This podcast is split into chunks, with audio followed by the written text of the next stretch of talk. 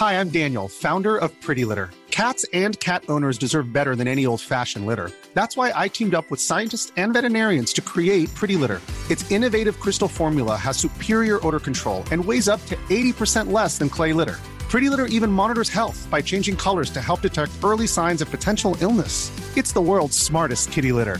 Go to prettylitter.com and use code ACAST for 20% off your first order and a free cat toy. Terms and conditions apply. See site for details. Il est bientôt 7h. Bonjour à tous. Merci d'être avec nous en direct sur CNews dans votre matinale week-end. On est ensemble jusqu'à 10h du matin. 3 heures d'émission, de l'info, des débats, de l'analyse avec mes invités en plateau pour cette première heure d'émission. Arthur de Vatrigan, bonjour, bonjour. merci d'être avec nous. Cofondateur de l'Incorrect et Michel Taube, bonjour. Bonjour. merci d'être avec nous, fondateur d'Opinion Internationale. Dans quelques instants, on reviendra sur l'actualité principale de ce dimanche, mais avant, la météo, c'est avec vous, Claire Delorme. La météo avec Groupe Verlaine. Installation photovoltaïque pour réduire vos factures d'électricité. Groupe Verlaine, connectons nos énergies. Bonjour à tous. Alors, ce sera un temps très perturbé dans le sud-est, mais attendant quand même de l'accalmie sur les trois quarts du pays, avec déjà quand même du soleil, mais le vent qui se met en place jusqu'à 100 km heure en rafale pour le Mistral, la Tramontane, et comme vous le voyez déjà, des pluies soutenues en direction de la Corse dans l'après-midi. Vous allez voir que ces pluies, elles vont remonter, investir la région PACA en remontant vers les Alpes. Donc, on pourrait avoir en pleine jusqu'à 5, voire 10 cm de neige. Il me semble que ce soir, c'est bien le match entre le PSG et l'OM. C'est Marseille qui reçoit, donc surtout, soyez bien vigilant car euh, les conditions au niveau de la route pourraient être assez perturbées. Partout ailleurs, on reste avec des conditions relativement sèches et ensoleillées, mais attention quand même à ce vent sensible. Jusqu'à 60 km heure, ce vent, eh bien, il va apporter un ressenti glacial au niveau des températures, surtout en matinée, puisque les gelées non seulement seront nombreuses, mais avec, euh, cette avec le vent, eh bien, la sensation de froid sera encore accentuée. Donc jusqu'à moins 3 degrés pour les régions centrales, moins 3 degrés également pour la région Grand Est, 9 degrés entre Corse et continent. Dans l'après-midi, des températures qui continue de baisser par rapport au jour précédent. On observera seulement 2 degrés du côté de Rodez, 6 degrés pour les rues de la capitale et 15 degrés pour la Corse. Vous avez regardé la météo avec Groupe Verlaine. Isolation thermique par l'extérieur avec aide de l'État. Groupe Verlaine, connectons nos énergies. Il est 7h, bonjour à tous. Merci d'être avec nous en direct dans votre matinale week-end sur CNews. À la une de l'actualité aujourd'hui, la réforme des retraites qui rattrape Emmanuel Macron jusqu'au Salon de l'Agriculture. En déplacement hier, porte de Versailles, le président de la République a été interpellé par des visiteurs parfois en colère. Vous le verrez. Et justement, Marine Sabourin, euh, notre reporter, est sur place ce matin au Salon de l'Agriculture, porte de Versailles. Allez, pour nous donner l'eau à la bouche et nous faire découvrir les meilleurs produits locaux et également pour euh, rencontrer les professionnels du secteur. A tout de suite, Marine. Et puis on évoquera également dans cette édition le patrimoine français en péril, avec notamment des églises détruites faute de moyens nécessaires pour les entretenir. Reportage à suivre en Vendée. À la une donc, Emmanuel Macron qui a inauguré le salon de l'agriculture hier à Porte de Versailles à Paris. Dans les allées, il a rencontré les professionnels du secteur, mais aussi les visiteurs qui n'ont pas hésité à l'interpeller. Beaucoup lui reprochent sa réforme des retraites. Les explications avec Marine Sabourin et Célia Barotte. Hué, sifflé, interpellé, Emmanuel Macron a rapidement été rattrapé par la réforme des retraites lors de sa visite. Vous n'aurez jamais le dos cassé, vous êtes dans un bureau. Mais, les Français, ceux qui sont femmes de chambre, ceux qui couvrent les chines, ceux qui mettent les mains dans la merde, eh bien eux, ils vont se casser tout au travail, monsieur. Comment faire contribuer les entreprises, faire cotiser un peu, un peu taxer les, les retraités les plus aisés, parce qu'il y a des retraités qui gagnent énormément. Toute la journée, le président a tenté de convaincre les Français. Mais en fait, infirmière à 64 ans vous soignez, monsieur Macron Ce que je veux, c'est qu'on puisse penser les fins de carrière. Le sujet, c'est déjà le travail. Parce que là où vous avez raison, c'est qu'on ne doit pas rester avec le même travail jusqu'à 64 ans. Tout au long de ces 13 heures de visite, Emmanuel Macron a essayé de défendre coûte que coûte sa réforme, notamment pour la profession agricole. Qu'est-ce qu'ils m'ont surtout dit les agriculteurs? Ils m'ont dit merci de supprimer les régimes spéciaux et de défendre la retraite agricole. Parce que qu'est-ce qu'on va faire avec cette loi? Parachever tout ce qu'on fait pour nos agriculteurs depuis 2-3 ans de manière complètement transpartisane. Où nos agriculteurs, parfois avec une carrière complète, avaient des retraites à 600 ou 700 euros. On les remet à 85% du SMIC. Et on a fait le travail aussi pour euh, leurs leur compagnes, leurs compagnons, leurs épouses ou époux. Le président a affirmé vouloir que le Sénat, qui examine le texte mardi, puisse enrichir le projet de loi sur la réforme des retraites. Arthur de Vatrigan, euh, on voit sur euh, ces images Emmanuel Macron qui est donc allé euh, au contact des Français. Ça faisait longtemps qu'on ne l'avait pas vu dans cet exercice qu'il affectionne normalement. Les observateurs, normalement, sont tous plus ou moins d'accord pour dire qu'il est plutôt à l'aise dans cet exercice. Hier, ça avait l'air un petit peu plus poussif. Il a été à l'aise, mais la dernière fois qu'il est allé au contact, c'était, il me semble, à l'entre-deux tours. Seule fois où il a fait campagne pour la présidentielle et c'était pas très bien passé. Rappelez-vous, il était pas, il était sur la défensive, il était assez agressif. Euh, un peu comme là. Donc le, le premier quinquennat, euh, tout se passait bien. Là, le deuxième est compliqué. Et, euh, et, le problème, c'est que. Le quinquennat n'a pas été euh, si simple que ça. Bah, il n'avait pas d'opposition. Bon. Non, mais je veux dire, il n'avait pas d'opposition.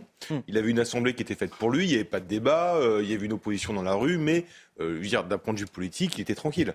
là, c'est pas le cas. C'est pas le cas. Les débats sur les retraites ont été assez houleux. il n'est pas on ne sait pas exactement comment elles vont se terminer, même si ça va passer, ça va pas être aussi simple que ça. Donc là, il retourne dans l'arène. Le problème, c'est qu'il n'y va pas souvent et qu'il se prend un peu la réalité en, pleine tronche. Euh, et c'est pas évident. Ensuite, là, ce qui est intéressant, c'est sur le salon de l'agriculture.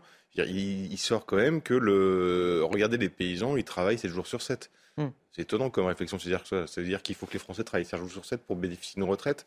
Euh, d'autant plus que, bon, il, là, sa petite réflexion, c'est de dire les paysans veulent supprimer les régimes spéciaux on sent la manip macronienne de vouloir toujours remonter les uns contre les autres, d'opposer les uns contre les autres. Si l'agriculture était si, euh, euh, si sympathique que ça, on n'aurait pas perdu euh, des millions d'agriculteurs entre 1945 et aujourd'hui, par exemple. L'état de l'agriculture en France, l'état de la vocation et fait peine à voir. Donc c'est étonnant cette comparaison. Michel Taube Non, mais effectivement, on a découvert, je trouve, hier un président sur la défensive. Effectivement, je pense effectivement qu'il a euh, il a réussi parfois, euh, souvent d'ailleurs tardivement, hein, à, aller au contact des Français pour essayer de redorer son, image et, on va dire gérer certaines crises qui, étaient très très fortes. Mais là, effectivement, il était sur la défensive, à la fois dans ses propos et surtout dans la forme la façon de réagir aux Français qui l'interpellaient. Et puis voilà, on a eu hier un petit avant-goût de ce qui va se passer au mois de mars. Parce qu'à partir du 7 mars, on rentre dans les choses sérieuses avec un bras de fer euh, qui va être très fort entre des grèves annoncées comme massives le 7 mars et une discussion au Parlement, enfin au Sénat, et puis ensuite en commission paritaire qui va arriver très très vite. Donc hier, on n'a eu qu'un petit avant-goût. Donc là, il était au contact effectivement, je pense qu'il y avait une forme de, retenue de sa part. Il n'a pas, pas, la même réactivité euh, lorsqu'il était euh, euh, violemment interpellé. Et donc, effectivement, je pense que c'est peut-être passé que pour le chef de l'État, il y a peut-être un petit peu moins d'enjeux. Il n'est plus en campagne électorale permanente, mmh. puisqu'on sait qu'en 2027, il ne pourra plus se représenter. Emmanuel Macron qui a donné un point presse à la fin de cette visite. Je vous propose de l'écouter. Beaucoup de nos compatriotes ont le sentiment qu'ils perdent tous leurs repères qu'on leur demande chaque jour de changer les règles parce qu'on leur empêche, on les empêche de prendre la voiture. Demain, on va leur dire qu'ils pourront plus aller dans la grande ville parce qu'ils ont telle ou telle voiture. C'est ça, et ça crée du stress. Donc on a des gens qui sont perdus, angoissés, qui, perdent leurs repères, qui comprennent pas le cap. Et d'autre côté, on a une jeunesse qui nous dit ça va pas assez vite, on va tous mourir si on n'interdit pas tout tout de suite. Et donc, il faut bâtir un cap commun. Il doit se faire sur le respect, la concorde. Et ça va être aussi à moi dans les prochains mois de le donner, de, le réaffirmer. Et c'est plutôt ça que je sens. Moi, je ne sens pas de colère. Je sens une inquiétude. Une inquiétude sur où vont nos, économies, nos démocraties, dans un monde où la guerre revient, où on semble qu'on doit changer les règles tout le temps, et on a beaucoup de messages anxiogènes. Donc il faut simplement dire qu'il y a un cap, on ne va pas tout faire en un jour, mais on a un chemin, et on peut améliorer les choses concrètement. Alors il y a plusieurs choses euh, là-dedans. Vous avez dit justement, Michel Taub, tout à l'heure, que c'était un président sur la défensive, un président qui ne sent pas de colère dans le pays. On a vu les, euh, les, manifestations. alors écoutez, je découvre moi cette interview. C'est extraordinaire. Hmm. C'est saisissant. Parce que les Français ne sont pas en colère. Il n'y a pas de colère dans le pays. Mais je pense que là, le chef de l'État se Petite nuance, il ne sent pas de colère. Il ne dit pas qu'il n'y a pas de colère. Voilà. C'est encore plus grave. C'est encore plus grave parce qu'un politique doit être à l'écoute de son peuple. Hmm. Il doit être informé de ce qui se passe dans le pays.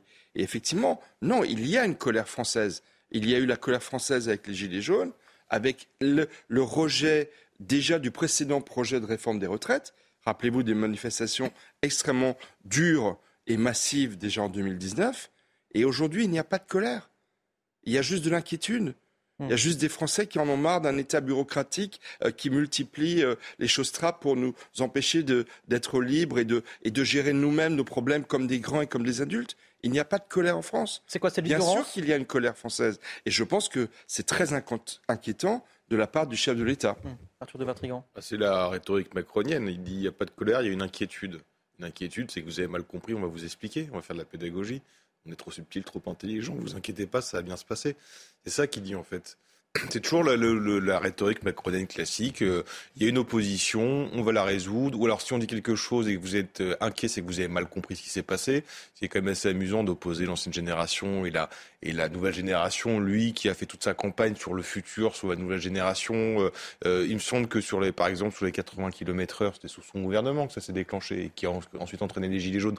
Donc, c'est toujours amusant de, voilà, encore une fois sa rhétorique, c'est vous n'avez pas compris notre subtil, et en même temps, on divise pour mieux régner. Voilà. Bon, bah là, on a encore un exemple de ça. Vous l'aurez constaté, en tout cas, cette réforme des retraites sous le feu des critiques, notamment, mais en ce qui concerne un point particulier, l'accès à l'emploi des femmes, qui plus est âgées. CNews vous emmène à la rencontre ce matin de Delphine, 56 ans, en recherche d'emploi. Voyez ce portrait signé Sarah Fenzari. Je voulais m'assurer que vous aviez bien reçu ma candidature. Très bien. Parfait. Trop jeune pour la retraite, trop âgée pour travailler. Delphine, 56 ans, peine à retrouver un emploi. J'ai 56 ans et je ressens parfaitement que ça c'est un frein parce que beaucoup d'entreprises, euh, enfin beaucoup, quelques entreprises m'ont dit mais combien de temps allez-vous rester chez nous? Moi à mon âge, euh, j'ai envie de dire je reste euh, jusqu'à ce que Monsieur Macron nous dise qu'on peut partir à la retraite. Alors que l'âge de la retraite devrait être reporté à 64 ans. Les entreprises restent frileuses pour embaucher les seniors, voire les garder en poste. Je suis en recherche depuis presque trois ans, avec des pistes qui ont été euh, presque euh, abouties. On m'a donné des prétextes du style euh, vous n'allez pas adhérer à la culture d'entreprise, nous craignons que vous ne vous intégriez pas à l'équipe. Face à ce constat, l'Association pour l'emploi des cadres insiste, à travers différents séminaires et autres formations, sur la nécessité de changer de regard sur les plus de 55 ans. Souvent, on va s'imaginer que c'est des gens qui vont être moins adaptables, des, craintes aussi sur le fait qu'ils puissent être surdimensionnés, des fois sur certaines missions. Euh, donc ça, c'est des éléments sur lesquels euh, on est amené un peu à travailler. Dans un de ces articles, la réforme prévoit un index senior qui vise à encourager et valoriser l'emploi des plus de 55 ans en entreprise.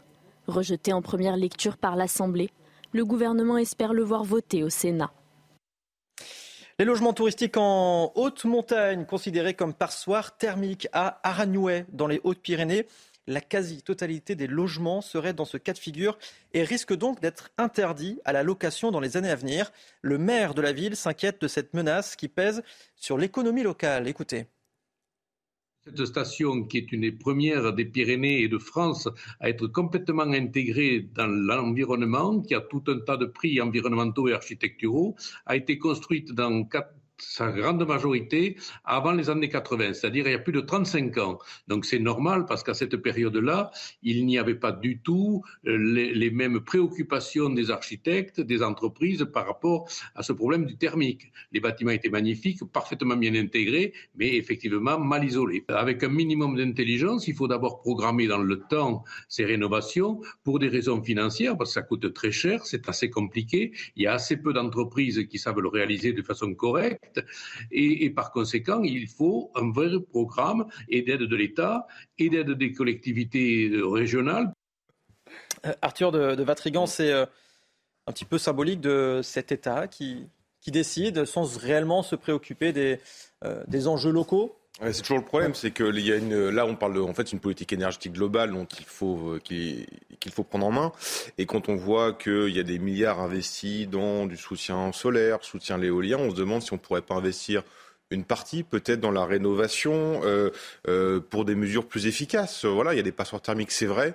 Il y a des logements qui euh, perdent beaucoup d'énergie et donc qui coûtent cher aux locataires, aux propriétaires et qui en même temps n'aident pas l'écologie. On pourrait peut-être imaginer investir une partie de l'argent sur le développement pour qui a été accordé je rappelle par milliards depuis 15 ans à l'éolien et au solaire sur la rénovation des logements, par exemple. Ce serait plus efficace. Non, il y a une loi sur, sur les passoires thermiques qui effectivement prévoit de très très nombreuses, des milliers, des dizaines de milliers de logements qui vont être sortis du parc immobilier, qu'on ne pourra plus louer on va se retrouver devant, devant euh, dans une impasse, en fait, sous prétexte d'économie d'énergie euh, qui est insupportable. Donc vous, allez avoir des millions de Français qui vont vouloir aller au ski, qui ne pourront pas louer de location parce qu'ils euh, font face à des dites passoires thermiques, c'est-à-dire des logements qui vont rester vacants, maintenant définitivement Enfin, tout cela est très administratif, tout ça est très bureaucratique. Mmh. Et effectivement, je pense que que ce soit à la montagne, mais dans de très nombreuses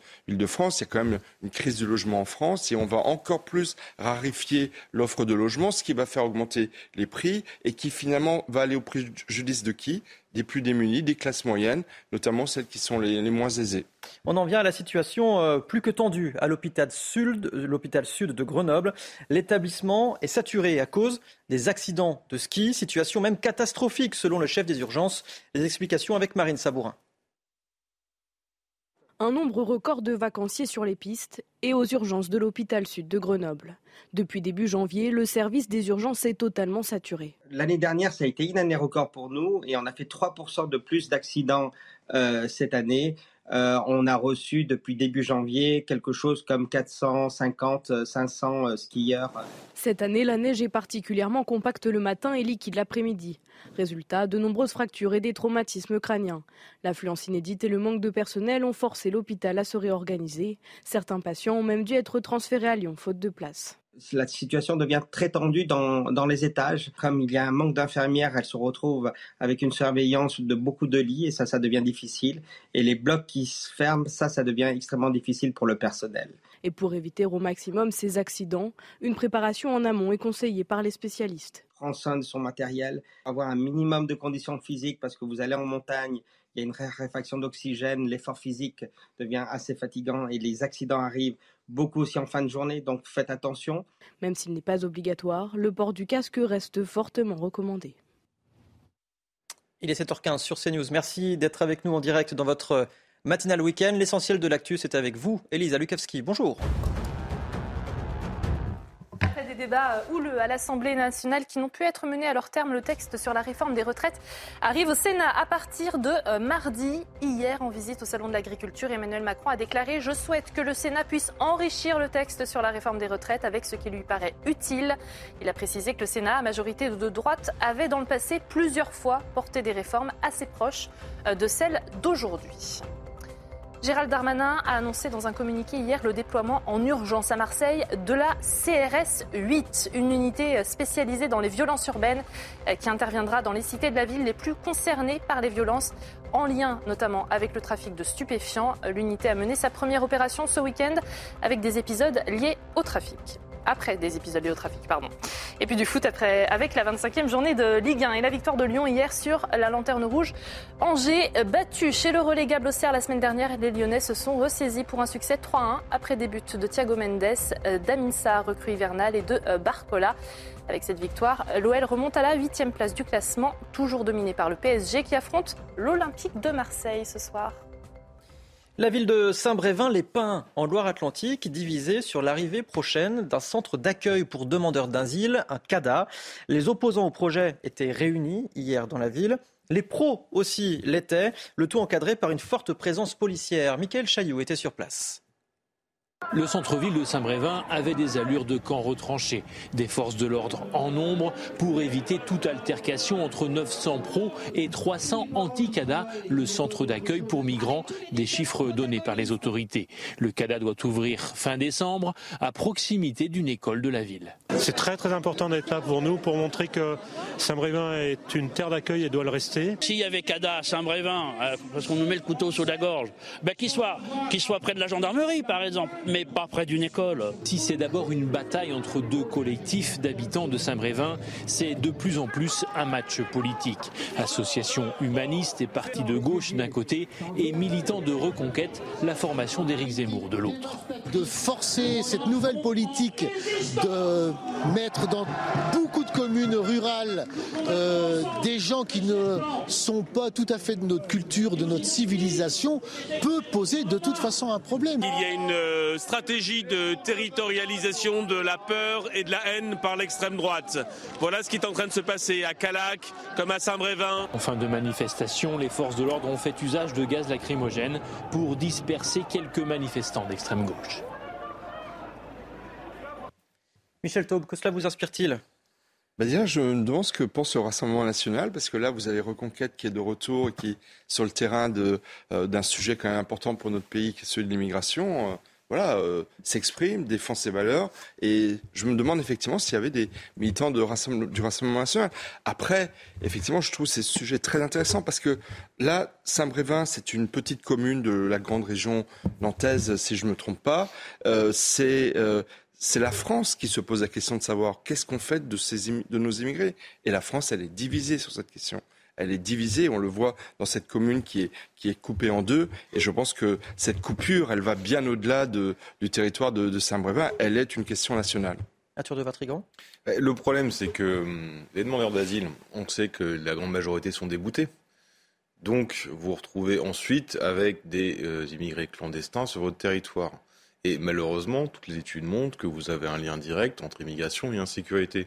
On ne peut pas en vouloir à un village de refuser d'accueillir euh, un centre euh, qui, de fait, va selon les chiffres, encore une fois, et selon le passif, on commence à avoir suffisamment de recul et d'excellence, malheureusement là-dessus, qui peut accélérer une insécurité qui soit bien plus qu'un sentiment, qui soit une réalité. Donc, euh, comment leur en vouloir Encore une fois, le problème de ça, c'est que l'accueil des migrants, à partir du moment où, que, lorsque vous êtes débouté, vous pouvez pas, euh, rien n'est fait pour que vous repartiez, forcément, ça n'encourage pas les gens à accepter qu'il y a des centres, même temporaires, à côté de chez vous.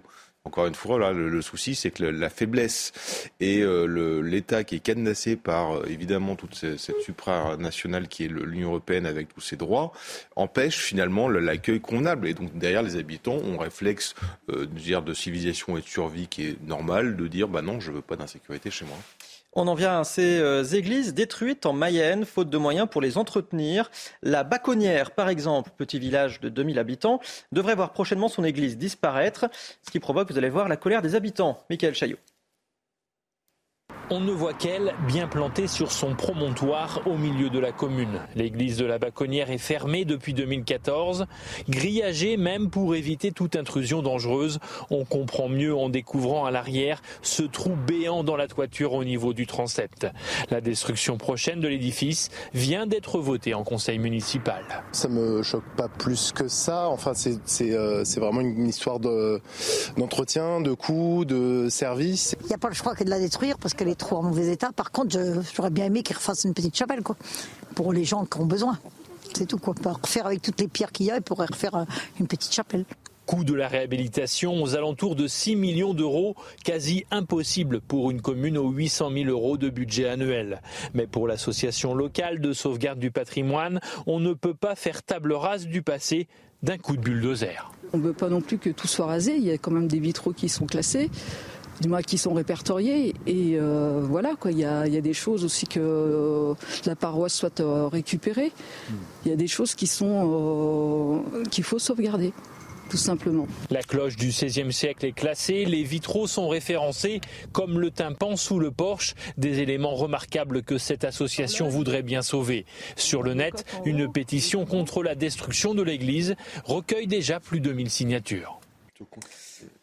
Allez, on part au Salon de l'Agriculture, Porte de Versailles à Paris. Vous retrouvez Marine Sabourin, vous êtes avec Dorine Jarnias. Bonjour euh, à toutes les deux. Vous étiez d'ailleurs euh, hier matin déjà au Salon de l'Agriculture. Vous y retournez, euh, vous y retournez ce matin. Et vous êtes avec, je crois, Mathéo, qui est éleveur en Gironde. Oui, tout à fait, Vincent. On commence à être habitué au salon de l'agriculture et aujourd'hui, on assiste au réveil. Alors nous sommes, vous l'avez dit, avec Mathéo. Mathéo, qu'est-ce que vous êtes en train de faire là? Donc là, on nettoie toutes les, toutes les aires paillées. On enlève toutes les déjections qu'elles ont pu faire hier dans la journée et on repaille pour que ce soit nickel pour toute la journée. Et puis après, on va nourrir. Alors qui dit réveil dit petit déjeuner. Je vous propose qu'on aille euh, nourrir euh, l'une de vos bêtes. Elle s'appelle euh, Nirvana. Elle a quel âge Nirvana? Nirvana, elle va faire 5 ans. Et alors, qu'est-ce que vous leur donnez à manger? Alors là, c'est un mélange de, c'est un mélange de céréales euh, préparées sur la ferme et toutes les céréales proviennent de la ferme. Alors, elles mangent, donc là, il est 7 heures. Elles mangent à quelle heure après? Elles sont gourmandes? Alors, elles sont gourmandes, mais on essaye de les rationner et on leur donne que quand il n'y a pas le public. Comme ça, déjà, elles ne sont pas dérangées pour manger, elles peuvent déjeuner tranquille et, manger le soir tranquille. Alors premier repas donc à 7h, un petit peu plus tard euh, pour le second. Vincent, bon pour l'instant c'est pas très appétissant mais promis dans une heure nous allons au, produit, euh, au pavillon des produits du terroir et là ce sera un petit peu plus alléchant pour nous. Merci chère Marine, premier repas à 7h, deuxième un petit peu, un petit peu comme nous ah au final. C'est extraordinaire, on a très envie d'y aller. Bah oui absolument, bah, on a toute la semaine pour y aller d'ailleurs hein, au Salon de l'Agriculture. Oui, et n'oubliez pas Pervenche, Pervenche c'est pour moi c'est la star du salon, c'est la première vache euh, du Montbéliard, du territoire de Belfort, depuis 20 ans au Salon de l'Agriculture. Eh ben, on ira ensemble, Michel Taube, si vous voulez. On ira voir Pervenche ensemble. Restez bien sur CNews, on revient tout de suite. Il est 7h30, merci d'être avec nous en direct sur CNews dans votre matinale week-end. Parité stricte autour de cette table ce matin, puisque nous accueillons Lisa Lukowski et Claire Delorme. Merci mesdames, on a besoin de, vos services, de vos informations. Ce matin, nous sommes toujours avec Arthur de Vatrigan et Michel Taube. À la une de l'actualité, la politique migratoire française est-elle à la hauteur des enjeux? Pas réellement, selon l'Institut Fondapol, qui a étudié et comparé les différentes politiques au sein de l'Union européenne. Elisa Lukowski nous explique cela dans un instant. Emmanuel Macron face à la colère des Français hier au Salon de l'Agriculture. À plusieurs reprises, le président de la République a été pris à partie par des militants écologistes. Vous le verrez. Et nous reviendrons dans cette édition sur cet épisode de sécheresse exceptionnelle en France. Quelles conséquences À quoi s'attendre pour les prochaines semaines? On va cela avec Claire Delorme dans un instant. La Fondation pour l'innovation politique a donc passé au crible les euh, politiques migratoires des pays membres de l'Union européenne. Et selon ce cercle de réflexion plutôt libéral et ancré à droite, la France Elisa Lukaski serait donc plus laxiste que ses voisins, notamment, on va commencer par le programme d'intégration.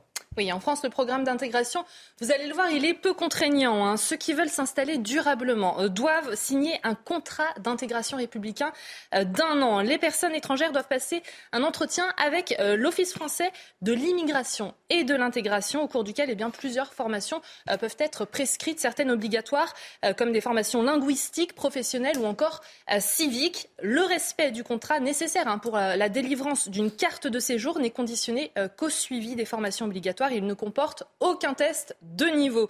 En Allemagne, vous allez le voir, les choses, elles sont différentes. Hein. Le programme d'intégration, il est obligatoire si l'étranger ne parle pas ou peu allemand. Euh, du coup, il doit faire 700 heures de cours. Alors pas que des cours de langue, hein, des cours de langue avec un niveau à atteindre, oui, mais des cours aussi d'éducation euh, civique. La formation, elle est conclue par un QCM où 15 réponses euh, positives sur 33 euh, sont nécessaires pour réussir. Et puis, il y a également des pays beaucoup plus fermés, à l'image de la Bulgarie, de Chypre ou encore de la Hongrie. Ces pays-là ne proposent même pas de programme d'intégration. Elisa, vous avez également étudié le processus de naturalisation. Oui, alors la naturalisation, c'est un mode d'acquisition hein, de la nationalité. Il est pas automatique et euh, il se fait par décision de l'autorité euh, publique. En Europe, la France est l'un des pays où l'acquisition euh, de la nationalité est la plus facile. Premier critère, la durée de résidence dans le pays, alors qu'en Autriche, en Espagne ou encore en Pologne, il faut une durée d'au moins 10 ans. En France, 5 ans suffisent. Deuxième critère, la maîtrise d'un niveau de langue. La France demande un niveau permettant d'être autonome au quotidien, alors qu'au Danemark, par exemple, on exige un niveau supérieur autre différence, l'effet d'une condamnation pénale euh, sur l'accès à la nationalité. En France, on ne peut pas accéder à la nationalité si l'on a été condamné à une peine de prison ferme de six mois ou plus. Au Danemark, on est beaucoup plus sévère. Toute peine de prison, même avec sursis, interdit à vie l'accès à la nationalité. Merci beaucoup, Elisa Lukavski. Michel Taube, euh, la France est-elle laxiste ou plus permissive? Ah non, c'est vraiment très très intéressant. La comparaison est sans appel. Évidemment qu'on est beaucoup plus euh, laxiste et, ce n'est pas, ce que veulent les Français. Euh, je veux donner qu'un exemple.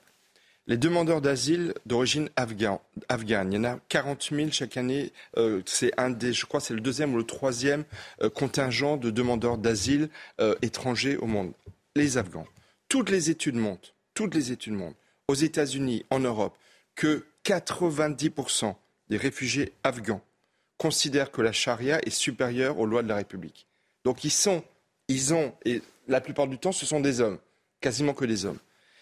est-ce que vous pensez que si on leur dit, pour rester sur le sol français, vous devez adhérer au principe de la laïcité, de la neutralité des services publics, bref, être, vous sentir un temps soit peu français, qu'est-ce qu'ils vont vous répondre? Ils vont vous répondre, un, qu'ils n'y comprennent rien, et deux, certainement pour beaucoup, qu'ils y sont hostiles. Donc si vous voulez, la réalité, c'est qu'en France, on accepte et on laisse sur le sol français des personnes qui ne sont pas assimilables ni intégrables. Et ça, c'est le cas pour une bonne partie pas tous, mais une bonne partie des, immigrés. En Allemagne, il y a beaucoup plus de vigilance et je pense qu'il faudrait que, pour une fois, nous nous inspirions de nos voisins allemands en matière de, gestion, effectivement, de l'immigration. Arthur de Vatrigan bah, c'est open bar, euh, mais on le savait. Là, on a juste des preuves euh, par l'étude de la Fondapol euh, que c'est, plus que laxiste, c'est que les portes sont grandes ouvertes et venez comme vous êtes, parce qu'il n'y a aucune condition d'intégration finalement. Si on regarde dans le détail, c'est, trois fois rien. Là, on va avoir un projet de loi sur l'immigration, ça va être le 29e depuis 1980. C'est dire que c'est un projet qui, s'il y a des projets de loi, c'est parce que ça suscite de l'intérêt ou euh, du sentiment d'inquiétude, comme dirait Emmanuel Macron près des Français. Le problème, c'est qu'au bout du 29e projet de loi, il n'y a rien qui est résolu. Et là, ça s'annonce encore euh, pire ou euh, en tout cas complètement inefficace parce qu'il n'y a aucune politique intégrale et c'est pas qu'uniquement l'entrée ou la sortie, c'est du début à la fin. Il n'y a aucune politique intégrale qui est prise en compte dans ce projet de loi. Et quand vous avez des discours d'Emmanuel Macron qui vous expliquent que la France est une terre d'immigration, qui est un mensonge pas tenté, et que euh, Gérald Darmanin vous explique qu'on va essayer de naturaliser le plus de personnes qui sont sous des métiers sous tension. On voit que l'immigration est vue à l'aune uniquement du prisme économique et que toute la partie culturelle et donc civilisationnelle et donc de l'intégration de l'assimilation est mise de côté. Donc encore une fois, malheureusement, euh, ce projet de loi qui est attendu par beaucoup ne risque de pas donner grand-chose et de creuser l'écart encore plus entre ce que font nos pays voisins et ce que fait la France. Et j'insiste sur un point, là je parlais de l'adhésion aux valeurs de la République, mais ce qui est aussi saisissant, c'est la non-maîtrise de la langue française. Comment, vous, comment voulez-vous vous intégrer si vous ne parlez pas bien le français? En Allemagne, il y a une très grande exigence sur la connaissance de l'allemand. En France, c'est quand même la moindre des choses que, dans, en plus, dans cette belle langue française, on exige des personnes qui veulent s'intégrer et encore plus être naturalisées de parfaitement parler le français.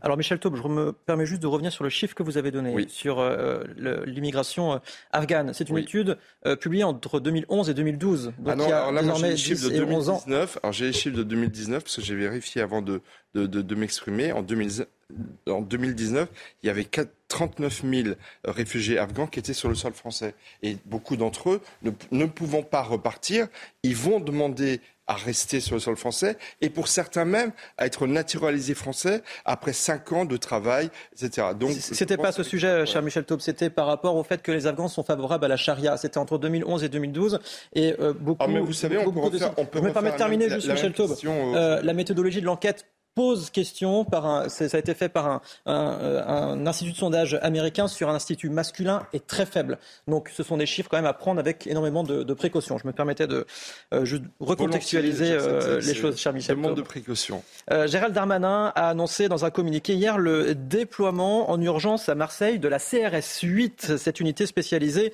dans les violences urbaines qui sera déployée dans les cités de la ville les plus concernées par les violences en lien avec le trafic de stupéfiants. Une très bonne mesure selon les syndicats de police. Écoutez. Les, policiers marseillais font le maximum pour, euh, pour contrecarrer tout ça. Euh, les policiers marseillais rentrent régulièrement dans ces cités, interpellent régulièrement, mais clairement, l'étendue de la tâche est, beaucoup trop importante. Donc on est extrêmement satisfait de voir que le ministre de l'Intérieur prend en compte ces énormes difficultés que nous avons sur, Marseille et nous envoie des effectifs supplémentaires spécialisés aussi dans les, dans, les, euh, dans les violences dans ces cités pour, nous, prêter main forte et essayer de, calmer la situation qui qui, il faut le reconnaître aujourd'hui sur Marseille, euh, extrêmement, extrêmement violente et extrêmement tendue. Arthur de Vatrigan, on a l'impression euh, de voir ce titre euh, écrit à peu près tous les deux mois. Bah, à partir du moment où vous n'avez pas résolu le trafic de drogue euh, comme ça, oui, c'est sûr que on sait que derrière ça entraîne des guérillas urbaines et que la CR8 et CRS8 est la plus adaptée pour ce, genre de, combat. Mais encore une fois, le problème, c'est que vous ne pouvez pas avoir d'autorité de police sans autorité judiciaire, sans autorité de la justice derrière.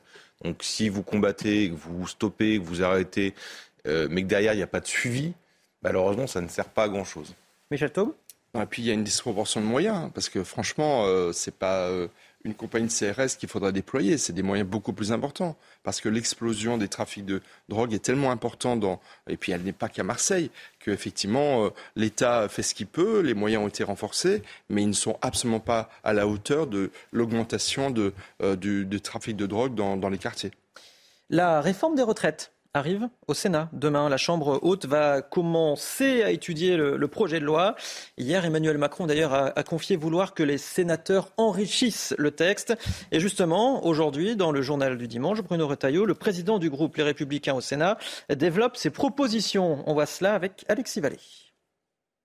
C'est un Bruno Retailleau déterminé qui s'exprime dans les colonnes du Parisien.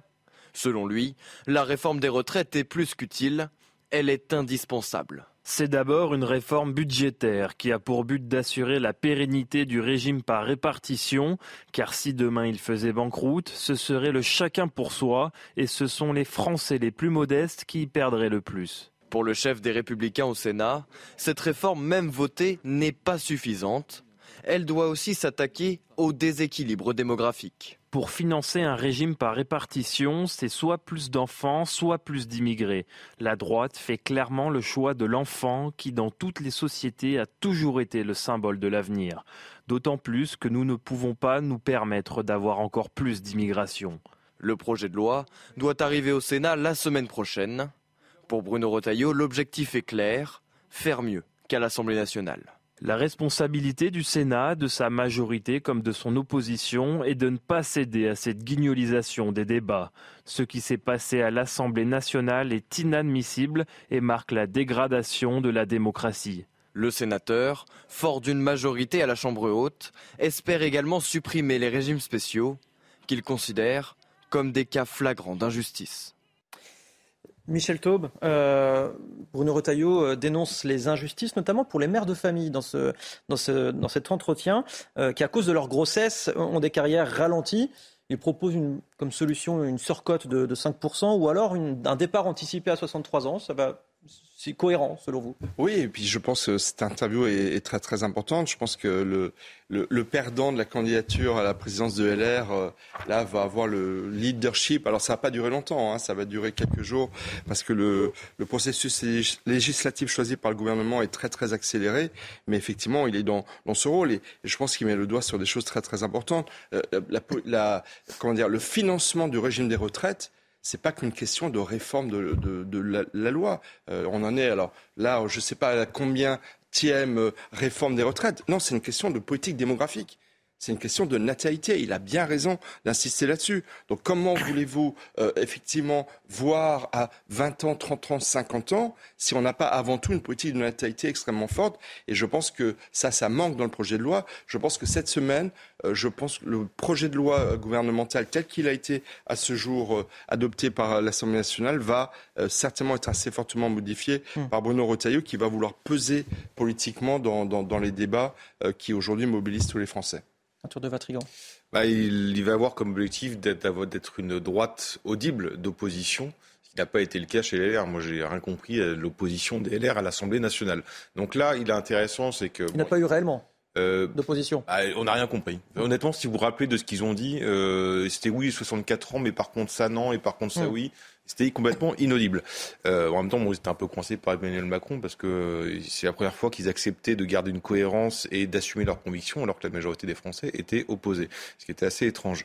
Donc là, ce qui est intéressant, ce que rappelait Michel, c'est qu'en effet, la, la, retraite par répartition ne fonctionne uniquement si vous avez derrière plus d'actifs que de retraités. Et aujourd'hui, ça commence à être de moins en moins le cas en France.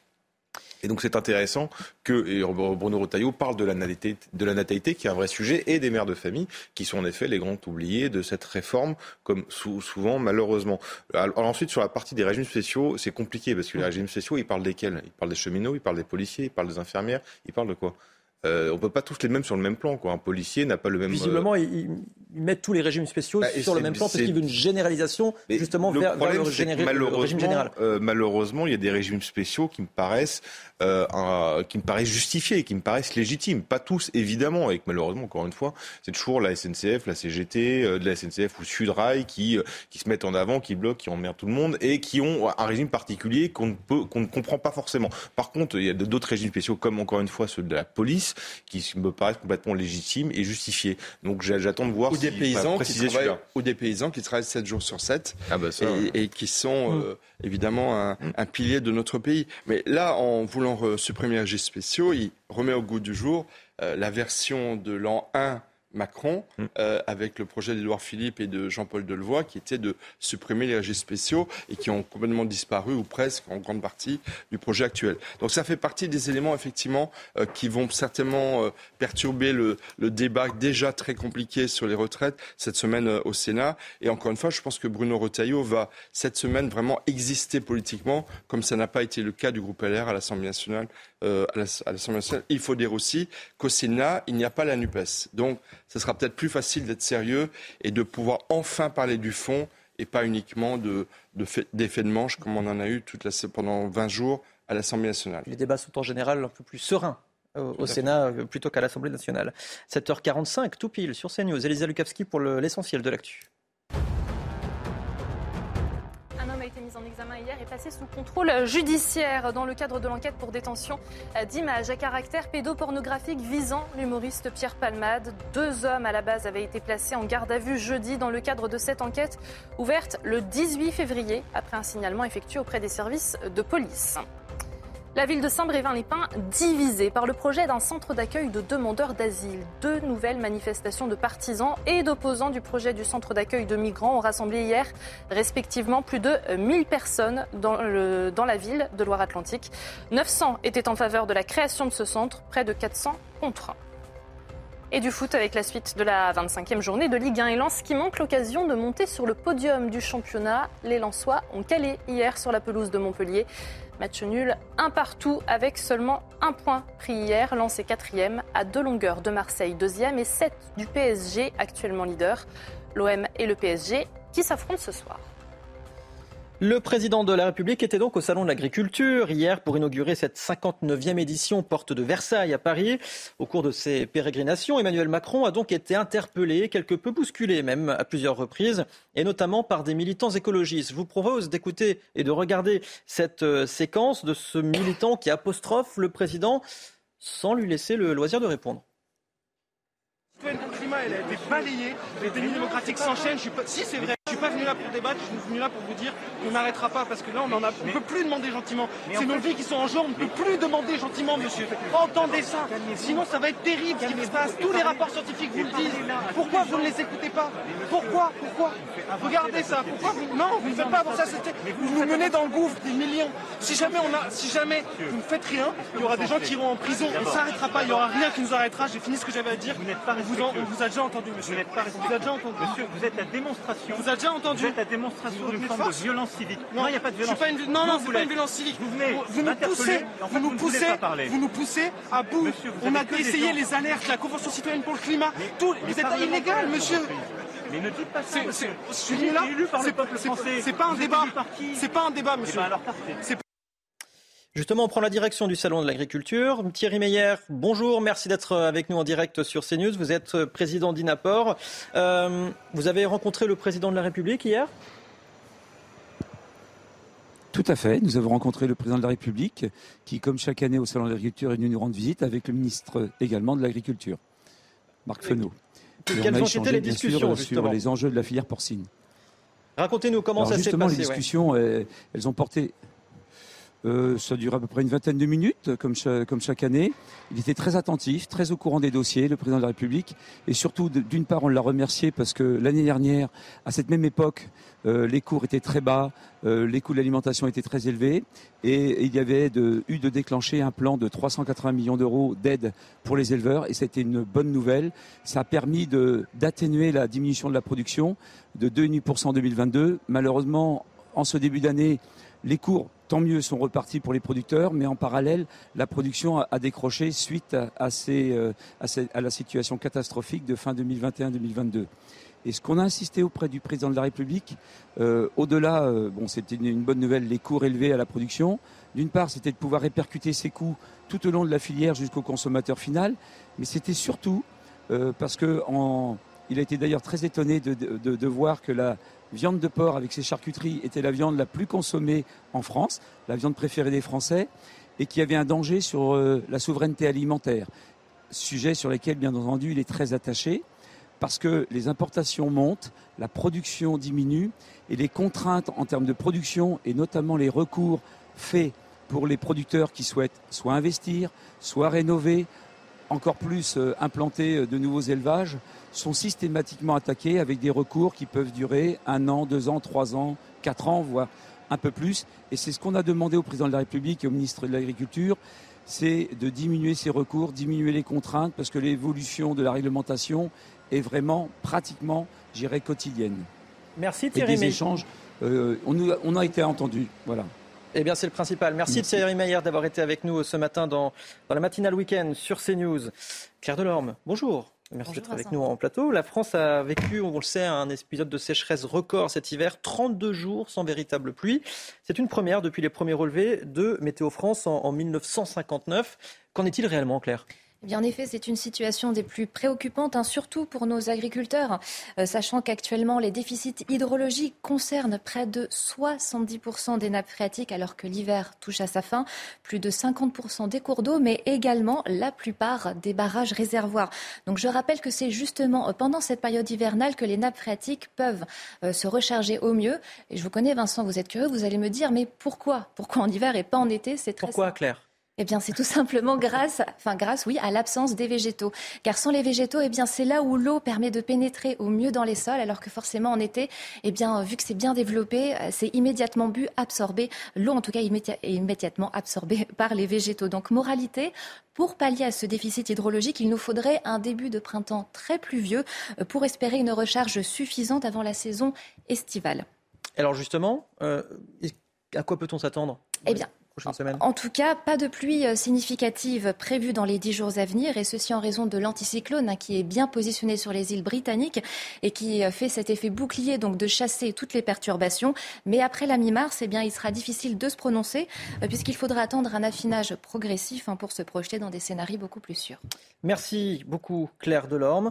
Arthur de Vatrigan, merci beaucoup d'avoir été avec nous ce matin. Michel Taube également, merci. Merci à vous, d'être avec nous, évidemment. les sports, tout de suite sur CNews.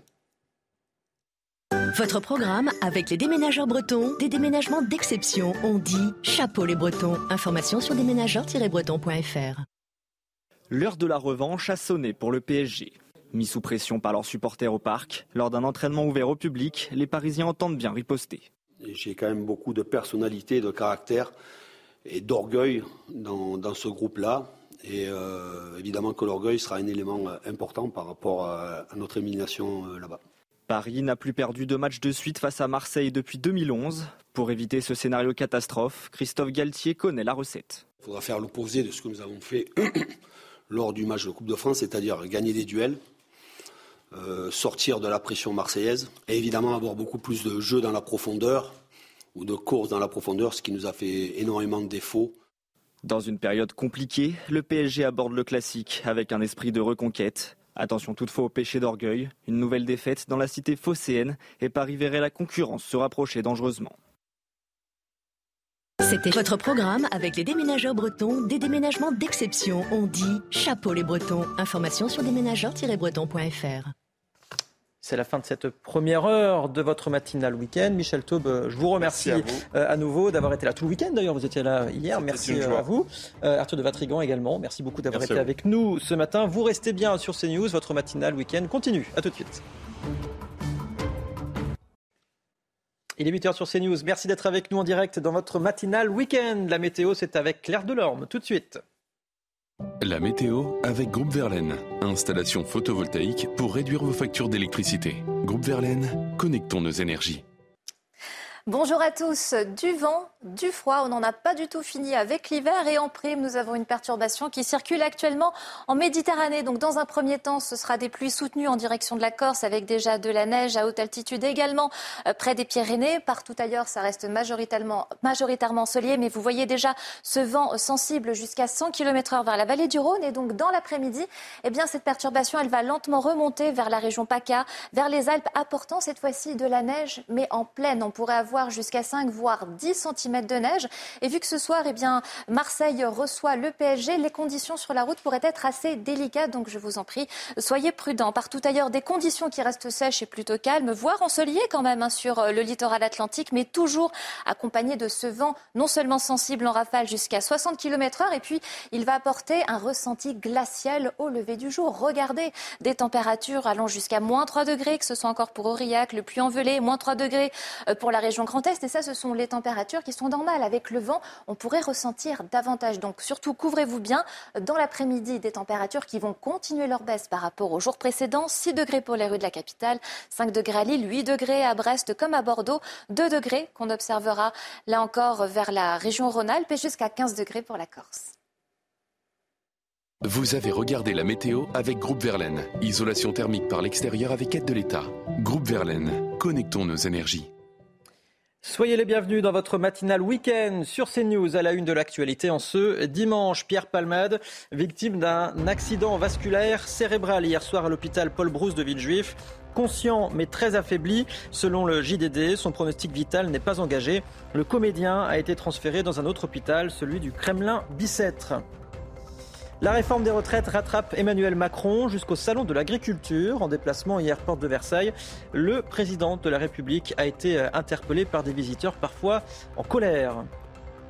La politique migratoire française est-elle à la hauteur des enjeux? Pas réellement, selon l'Institut Fondapol, qui a étudié et comparé les différentes politiques au sein de l'Union européenne.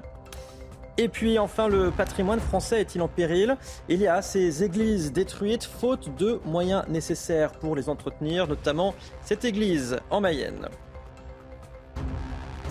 Allez, on prend tout de suite la direction du Salon de l'Agriculture, porte de Versailles à Paris. Marine Sabourin, vous êtes avec Dorine Jarnias sur place. Marine, c'est un scandale absolu et euh, je prends les téléspectateurs en témoin. Hier, vous étiez au Salon de l'Agriculture, vous êtes revenu les mains vides. Ne refaites pas la même erreur, s'il vous plaît, aujourd'hui. Oui, tout à fait. On va se régaler, hein, puisque vous le voyez, nous sommes avec Nadège. Nadège qui eh bien, propose sur son stand du fromage, du saucisson. Et là, vous nous présentez le bleu euh, du Mazé. C'est un fromage particulier. Combien de temps d'affinage? Quel goût a-t-il? On vous écoute.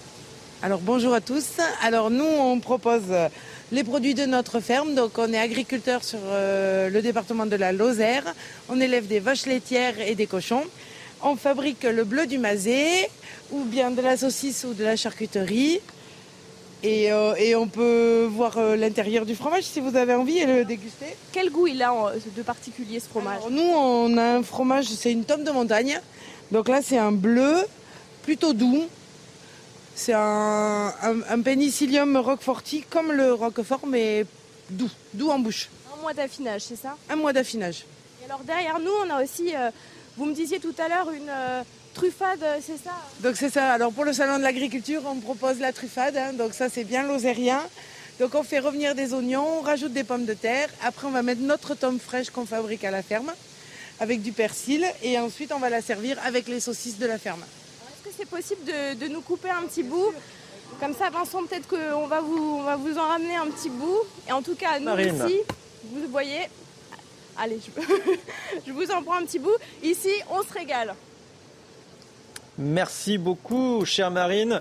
On vous retrouve euh, tout à l'heure. Vous essayerez de nous faire découvrir d'autres d'autres produits. Chanceuse que vous êtes au Salon de l'Agriculture. Merci à Dorine Jarnias qui vous, accompagne, euh, qui vous accompagnait déjà hier. Merci, euh, merci à toutes les deux. Guillaume Bigot, bonjour, vous êtes avec nous ce matin. dans un instant, c'est face à Bigot, évidemment. Qu'est-ce que ça vous inspire, ce Salon de, de l'Agriculture? Ça fait du bien quand même de ne pas parler politique et de regarder, ces, de regarder presque de sentir ces produits locaux jusqu'ici dans nos studios. Oh là, votre imagination euh, est plus puissante que la mienne. Mais euh, oui, c'est une belle vitrine pour, euh, pour l'agriculture française et c'est un lien vivant, disons, pour, euh, pour des urbains que nous sommes beaucoup maintenant à être dans, dans ces générations-là, euh, avec, euh, avec le monde rural qui est, qui est porteur aussi de l'identité de la France et de ses racines. Vous êtes de quel coin, vous? Alors moi, j'ai une partie de la famille qui venait d'étrangers, une autre partie de la famille qui venait de Saône-et-Loire, avec effectivement des exploitations agricoles et, et des gens qui avaient vraiment les, les, pieds, les pieds dans la terre. Et, et cette agriculture, et cette agriculture-là, je l'ai connue vraiment tout petit, c'était encore un monde, euh, c'était un monde qui disparaissait. C'était la veille de, de cette impulsion qui avait été donnée par l'Europe d'augmenter la taille, vous savez, des, des euh, de faire d'abord la monoculture et d'augmenter la taille des, des exploitations. Et on pense un peu à ces agriculteurs, on, se dit, mais en fait, c'est un peu comme les Français à qui on a dit prenez euh, euh, la voiture diesel, et ensuite on leur a tapé dessus en disant, mais pourquoi vous roulez au diesel maintenant mm. Vous voyez, il y a un côté comme ça, on leur a dit de faire de l'intensif, alors maintenant on leur dit pourquoi vous faites de l'intensif, c'est très mauvais pour l'environnement. Donc, euh, bon. Mais je pense que ce sont des métiers très difficiles, et, et si je peux ajouter un point, c'est que je pense que c'est un métier tellement difficile que soit on est né dans cet univers et on reprend, Mm. Et, parfois, bon, c'est quand les parents disent ne reprenez pas à leurs enfants, c'est un peu triste parce que c'est quand même des métiers de passion. Mm. Et euh, sinon, c'est difficile, c'est franchement difficile de venir d'un monde non rural et de rentrer dans cette ruralité parce que c'est d'abord physiquement très très très compliqué. Et il y a, vous voyez, il y a l'exemple d'Israël, il y a le fait que quand on a une idéologie très puissante, euh, comme les kibbutz, on peut revenir à la terre. Mais il faut vraiment une idéologie très très forte, ou comme euh, les moines euh, après les invasions barbares. Vous voyez, il y, a une, idéologie forte qui fait qu'on revient à la terre. Sinon, une fois qu'on l'a quitté, on n'y revient plus. En tout cas, on salue nos amis agriculteurs. Absolument.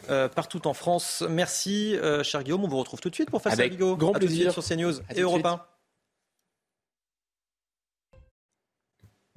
Bonjour et bon réveil à toutes et à tous si vous nous rejoignez sur CNews et sur Europe 1, 8h10. C'est l'heure de Face à Bigot. Avec vous, Guillaume Bigot. Bonjour, merci d'être avec nous euh, ce matin. 45 minutes euh, d'analyse de, l'info avec vous. Vous êtes politologue, je vous le rappelle. Je le rappelle à nos auditeurs, aux téléspectateurs, pas, à vous, a priori, vous le savez.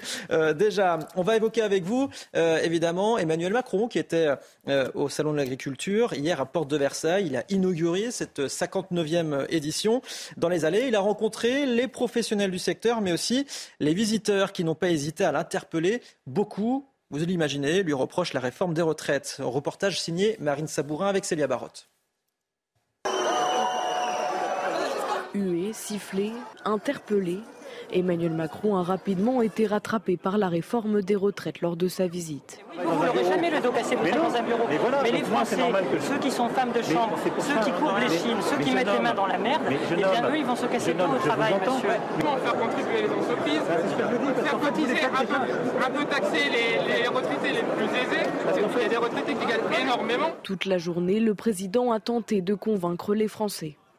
Est-ce que vous voyez en fait, infirmière en 64 ans vous soignez, monsieur Macron Ce que je veux, c'est qu'on puisse penser les fins de carrière. Le vrai sujet, c'est déjà le travail. Parce que là où vous avez raison, c'est qu'on ne doit pas rester avec le même travail jusqu'à 64 ans. Tout au long de ces 13 heures de visite, Emmanuel Macron a essayé de défendre coûte que coûte sa réforme, notamment pour la profession agricole. Qu'est-ce qu'ils m'ont surtout dit les agriculteurs? Ils m'ont dit merci de supprimer les régimes spéciaux et de défendre la retraite agricole. Parce que qu'est-ce qu'on va faire avec cette loi? Parachever tout ce qu'on fait pour nos agriculteurs depuis 2-3 ans de manière complètement transpartisane. Où nos agriculteurs, parfois avec une carrière complète, avaient des retraites à 600 ou 700 euros. On les remet à 85% du SMIC. Et on a fait le travail aussi pour euh, leurs leur compagnes, leurs compagnons, leurs épouses ou époux. Le président a affirmé vouloir que le Sénat, qui examine le texte mardi, puisse enrichir le projet de loi sur la réforme des retraites. Guillaume Bigot, comment avez-vous trouvé le, président de, la République euh, hier dans, les allées du Salon de l'Agriculture, euh, un petit peu, euh, peut-être un petit peu moins à l'aise que d'habitude dans cet exercice? Bon, d'abord, bonjour à vous et bonjour à nos auditeurs et téléspectateurs.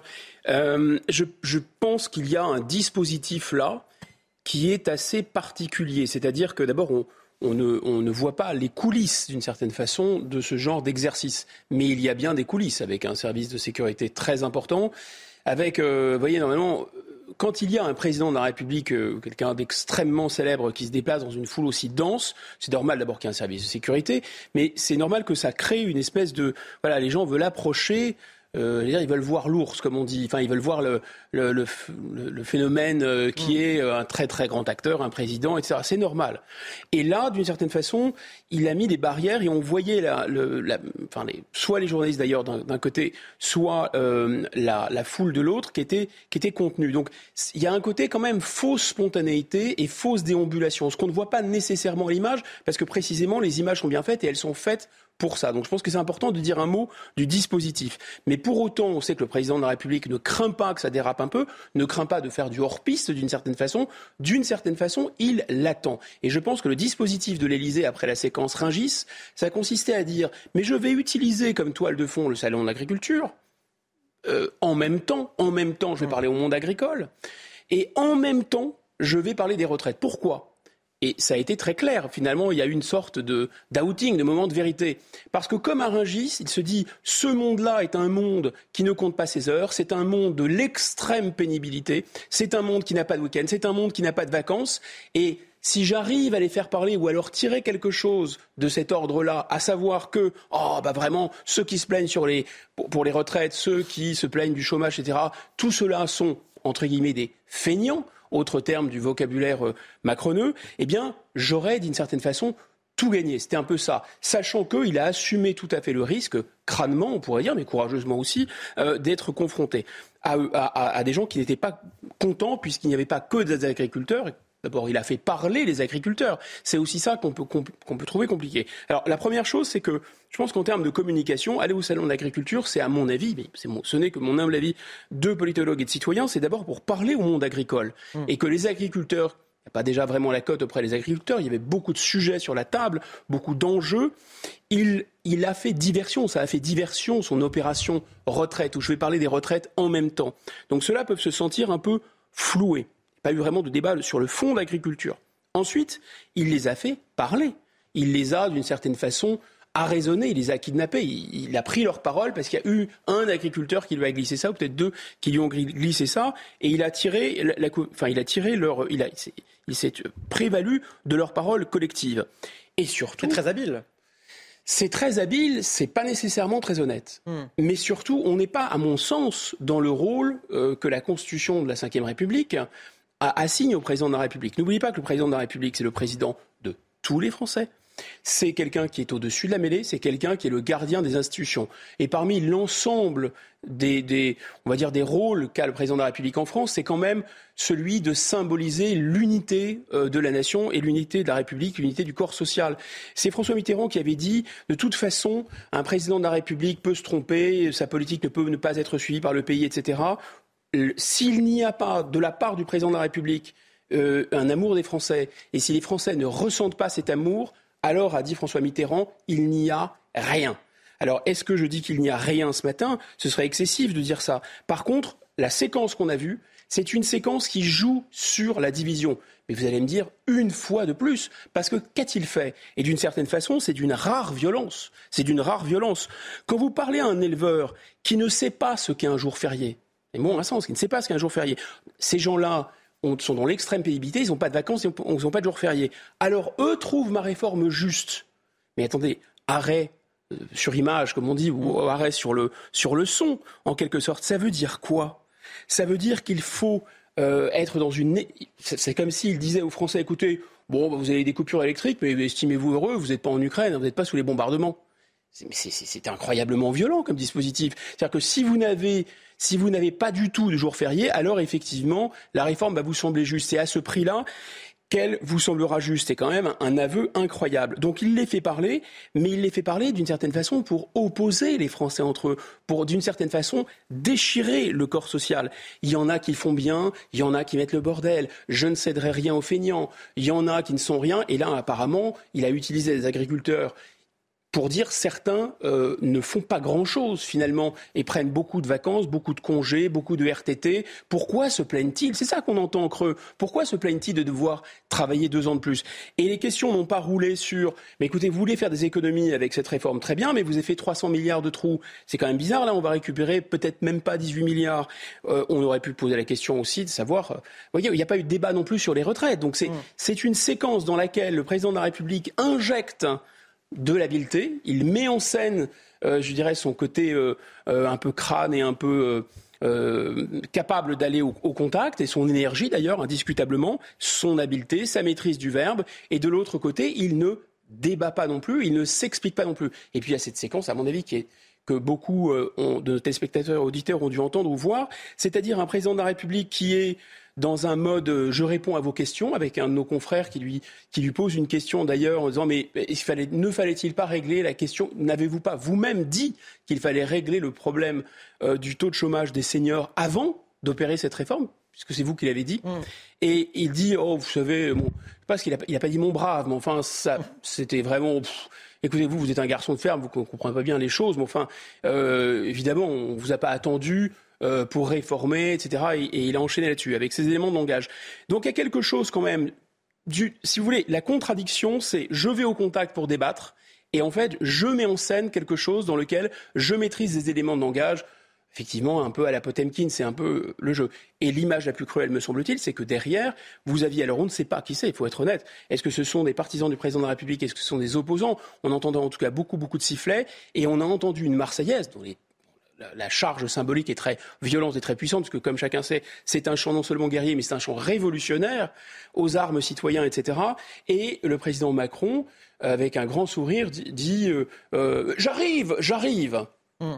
C'est quand même très étonnant. Alors euh, là, on peut dire chapeau l'artiste, hein, effectivement, même sous les huées, quel talent, quel talent oh, c'est force est de constater en tout cas que vous, vous reconnaissez ça. Euh, et c'est peut-être la première fois que, que vous dites ça d'Emmanuel Macron, cher. C'est pas vrai. Ah non, non, non. Je, si vous voulez, je pense que c'est tout ça est toujours dans le en même temps, c'est toujours ambivalent. C'est-à-dire qu'il y a une habileté formidable, mais d'un autre côté, c'est toujours d'une violence symbolique inouïe. Hmm. Tout ça a l'air très modéré, très lissé, très contrôlé dans la forme, mais dans le fond, quand vous interrogez les choses dans le fond, c'est la première fois qu'un président de la République insulte son peuple, veut diviser son peuple, veut agresser son peuple et d'une certaine façon le provoque et le défie.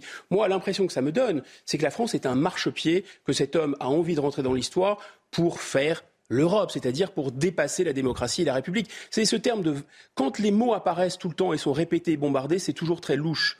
En tout cas, ce qu'on apprend en politologie. Et donc, ça veut dire que quand vous parlez tout le temps des valeurs de la République, c'est curieux. La République, c'est la racine de la République, c'est le suffrage universel direct la construction européenne et la souveraineté européenne absolument illégale et inconstitutionnelle que préconise le président Macron, c'est quelque chose comme un saut dans l'inconnu, au moins aussi important que le passage de la monarchie à la République. C'est passer de la République française, dans la démocratie française, à un saut européen, c'est-à-dire à faire de l'Europe un État. C'est le projet du président de la République. Il a le droit d'ailleurs. C'est son projet.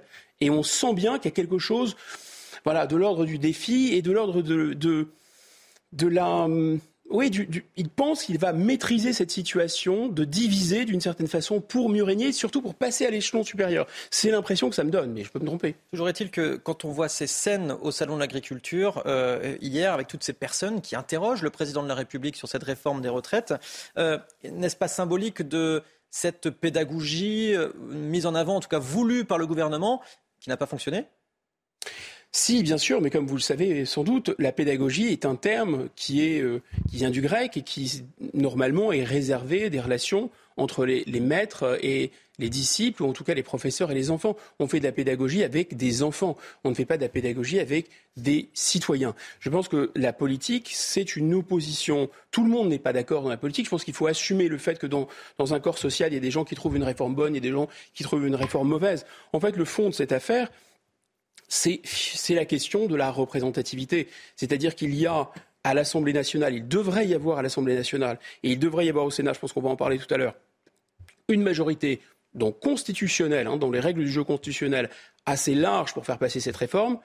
Le problème, c'est que cette réforme, elle souligne, un peu au stabilo euh, le fossé qu'il y a entre la représentation nationale d'un côté, sénateurs et députés, et de l'autre, l'opinion publique. C'est ça qui est vraiment le plus frappant. Alors, ça nous amènerait à d'autres considérations. Il y a plein de raisons qui n'ont rien à voir avec la réforme de retraite qui expliquent cette situation.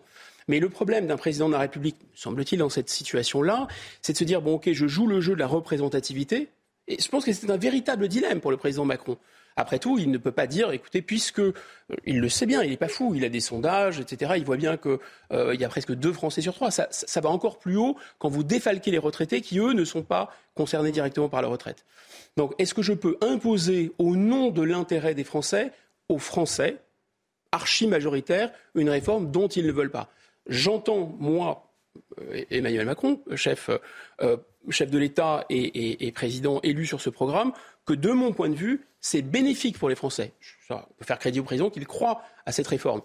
Moi, je pense qu'avec le recul que donne un peu l'histoire politique, on peut se dire que dans certains cas, des grands chefs, des grands chefs d'État démocratiques notamment, peuvent imposer à une population qui n'en veut pas un intérêt par-dessus cette population d'une certaine façon.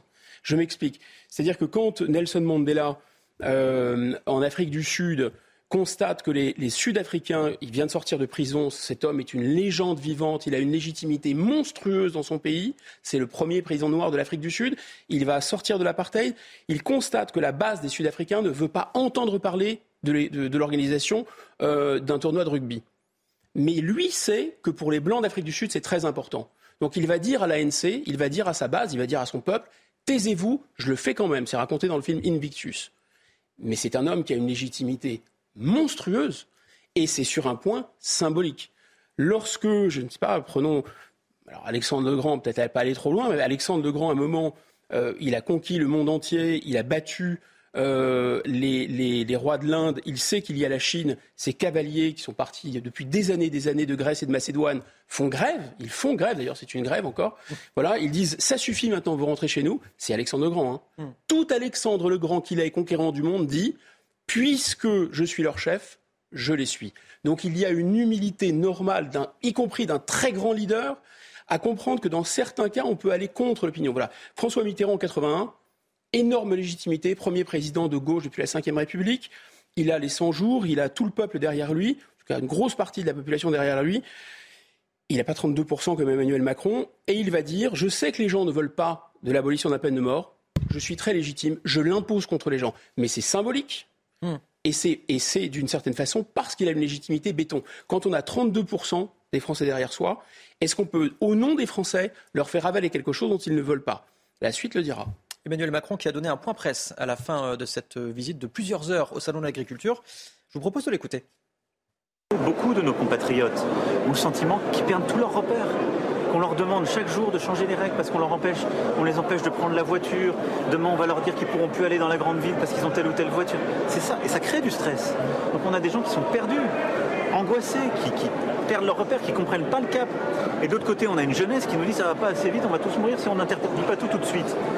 Et donc, il faut bâtir un cap commun. Il doit se faire sur le respect, la concorde. Et ça va être aussi à moi dans les prochains mois de le donner, de le réaffirmer. Et c'est plutôt ça que je sens. Moi, je ne sens pas de colère. Je sens une inquiétude. Une inquiétude sur où vont nos, économies, nos démocraties, dans un monde où la guerre revient, où on semble qu'on doit changer les règles tout le temps, et où on a beaucoup de messages anxiogènes.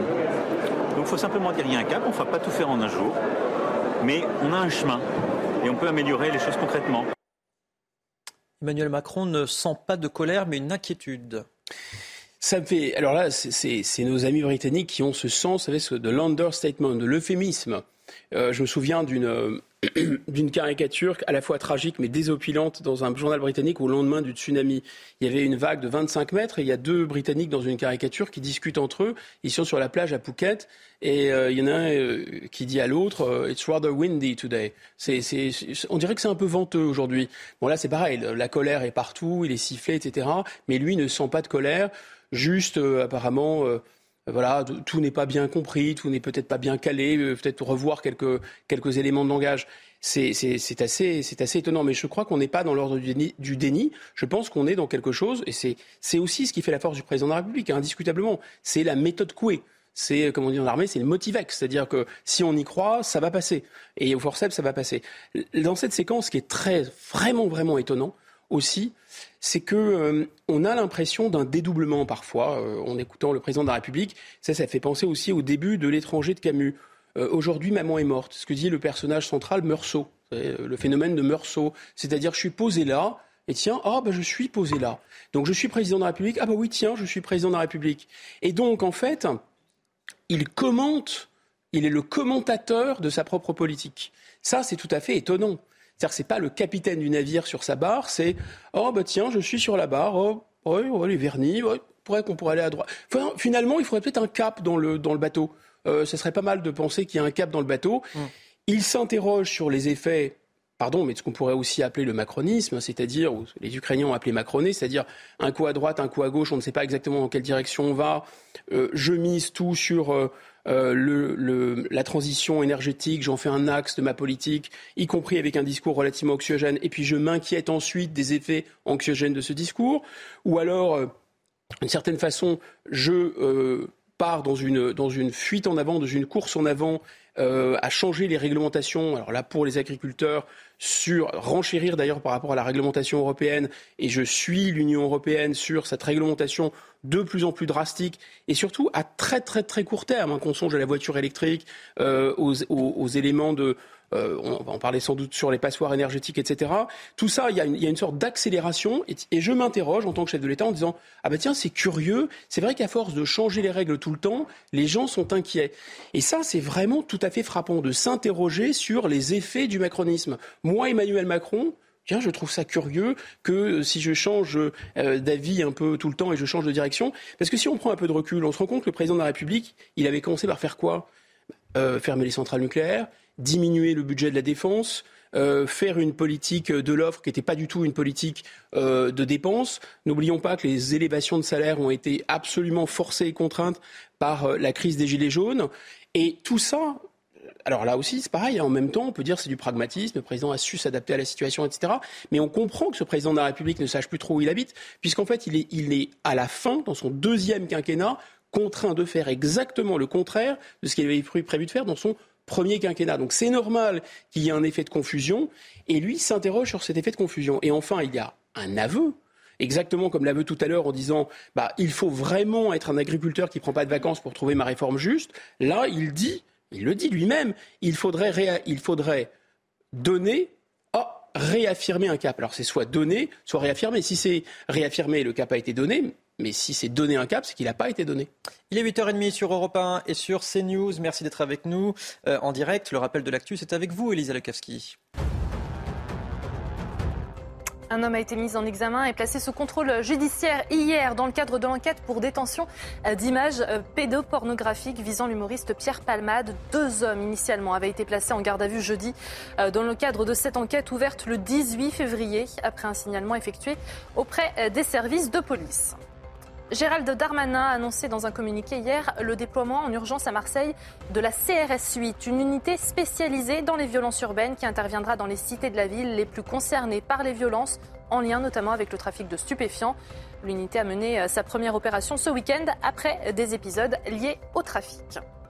Et puis du foot avec la 25e journée de Ligue 1 et la victoire de Lyon hier sur la lanterne rouge Angers, battu chez le relégable Auxerre la semaine dernière. Les Lyonnais se sont ressaisis hein, pour un succès 3-1 après des buts de Thiago Mendes, d'Amin Sarr, recrue hivernal et de Barcola. Après cette victoire, l'OL remonte à la 8e place du classement, toujours dominé par le PSG qui affronte l'Olympique de Marseille ce soir. La réforme des retraites arrive donc au Sénat à partir de demain. La Chambre haute va commencer à étudier le projet de loi. Et justement, hier, Emmanuel Macron a confié vouloir que les sénateurs enrichissent le texte. Aujourd'hui, Bruno Retailleau, le président du groupe Les Républicains, développe ses propositions. Alexis Vallée.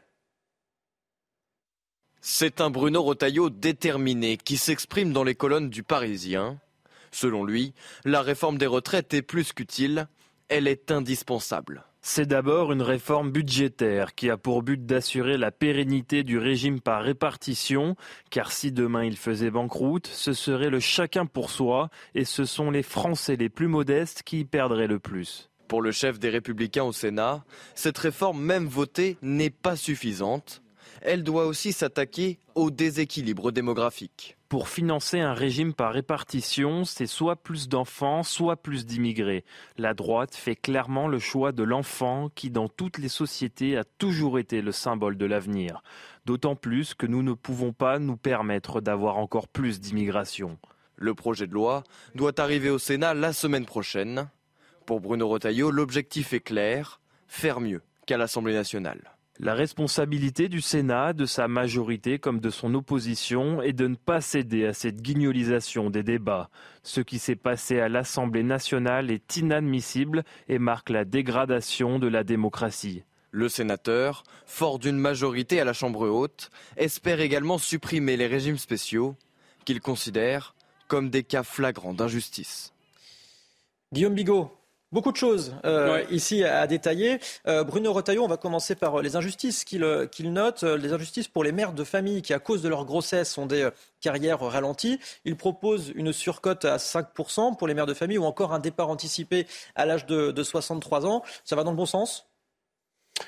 Oui, oui, oui, oui, oui. Ça peut, on peut pas dire que ça aille dans le mauvais sens. C'est plutôt, c'est plutôt une bonne mesure. Mais ce qui, si vous voulez, on, reste quand même dans une pensée très, très automatique, très pavlovienne, parce que c'est soit la natalité, soit l'immigration. Il faut rappeler, re-rappeler, re-rappeler que l'immigration, les immigrés ne viennent pas dans le berceau. D'accord? Ils viennent quand ils ont 20, euh, 30 ans ou plus. Donc euh, ça, ne peut pas euh, combler immédiatement des, des gaps. Deuxième chose, ils sont aussi, malheureusement, la plupart des, étrangers qui viennent en France vont avoir un taux de chômage qui est plus important que celui des Français. Donc là aussi, on est dans de la pensée automatique. Bon, admettons, c'est pas grave, c'est pas le cœur de son, propos. Le cœur de son propos, c'est de dire, effectivement, on va euh, surcoter, soit surcoter euh, avec, euh, en, tenant compte des, des moments euh, de, maternité euh, et d'éducation des enfants, soit euh, permettre aux femmes d'avoir un an de moins. Je pense que ce n'est pas un. il pose le, bon problème, mais la question est. La réponse est un peu trop molle parce qu'en fait, le fond de l'affaire, c'est la politique de natalité. Il a raison de poser cette question. C'est vrai que sur le long terme, logiquement, le seul moyen, si on est sincère et qu'on veut rééquilibrer un système par répartition, il faut impérativement jouer sur le levier de natalité. C'est le seul moyen de s'en sortir vers le, par le haut. Et là, il n'y a pas de proposition, me semble-t-il, sur la politique de natalité. Alors, à la décharge de M. Retailleau, c'est peut-être un autre débat, c'est peut-être un autre projet de loi. Mais au moins, pourrait-il mettre sur la table, disons, une véritable ambition de natalité et dire au gouvernement, écoutez, euh, euh, voilà, on est d'accord pour votre projet de loi, mais vraiment à la condition que vous adoptiez, que vous reveniez grosso modo sur une politique de natalité qui fonctionnait bien. C'est le grand démographe Alfred Sauvy qui avait très bien montré euh, que la politique de natalité n'est jamais une politique sociale. François Hollande a supprimé, souvenez-vous, euh, l'aide et notamment pour le troisième enfant, euh, le, coefficient familial, parce que, disait-il, ça ne, ça ne sert à rien pour les, les, foyers qui ont les moyens.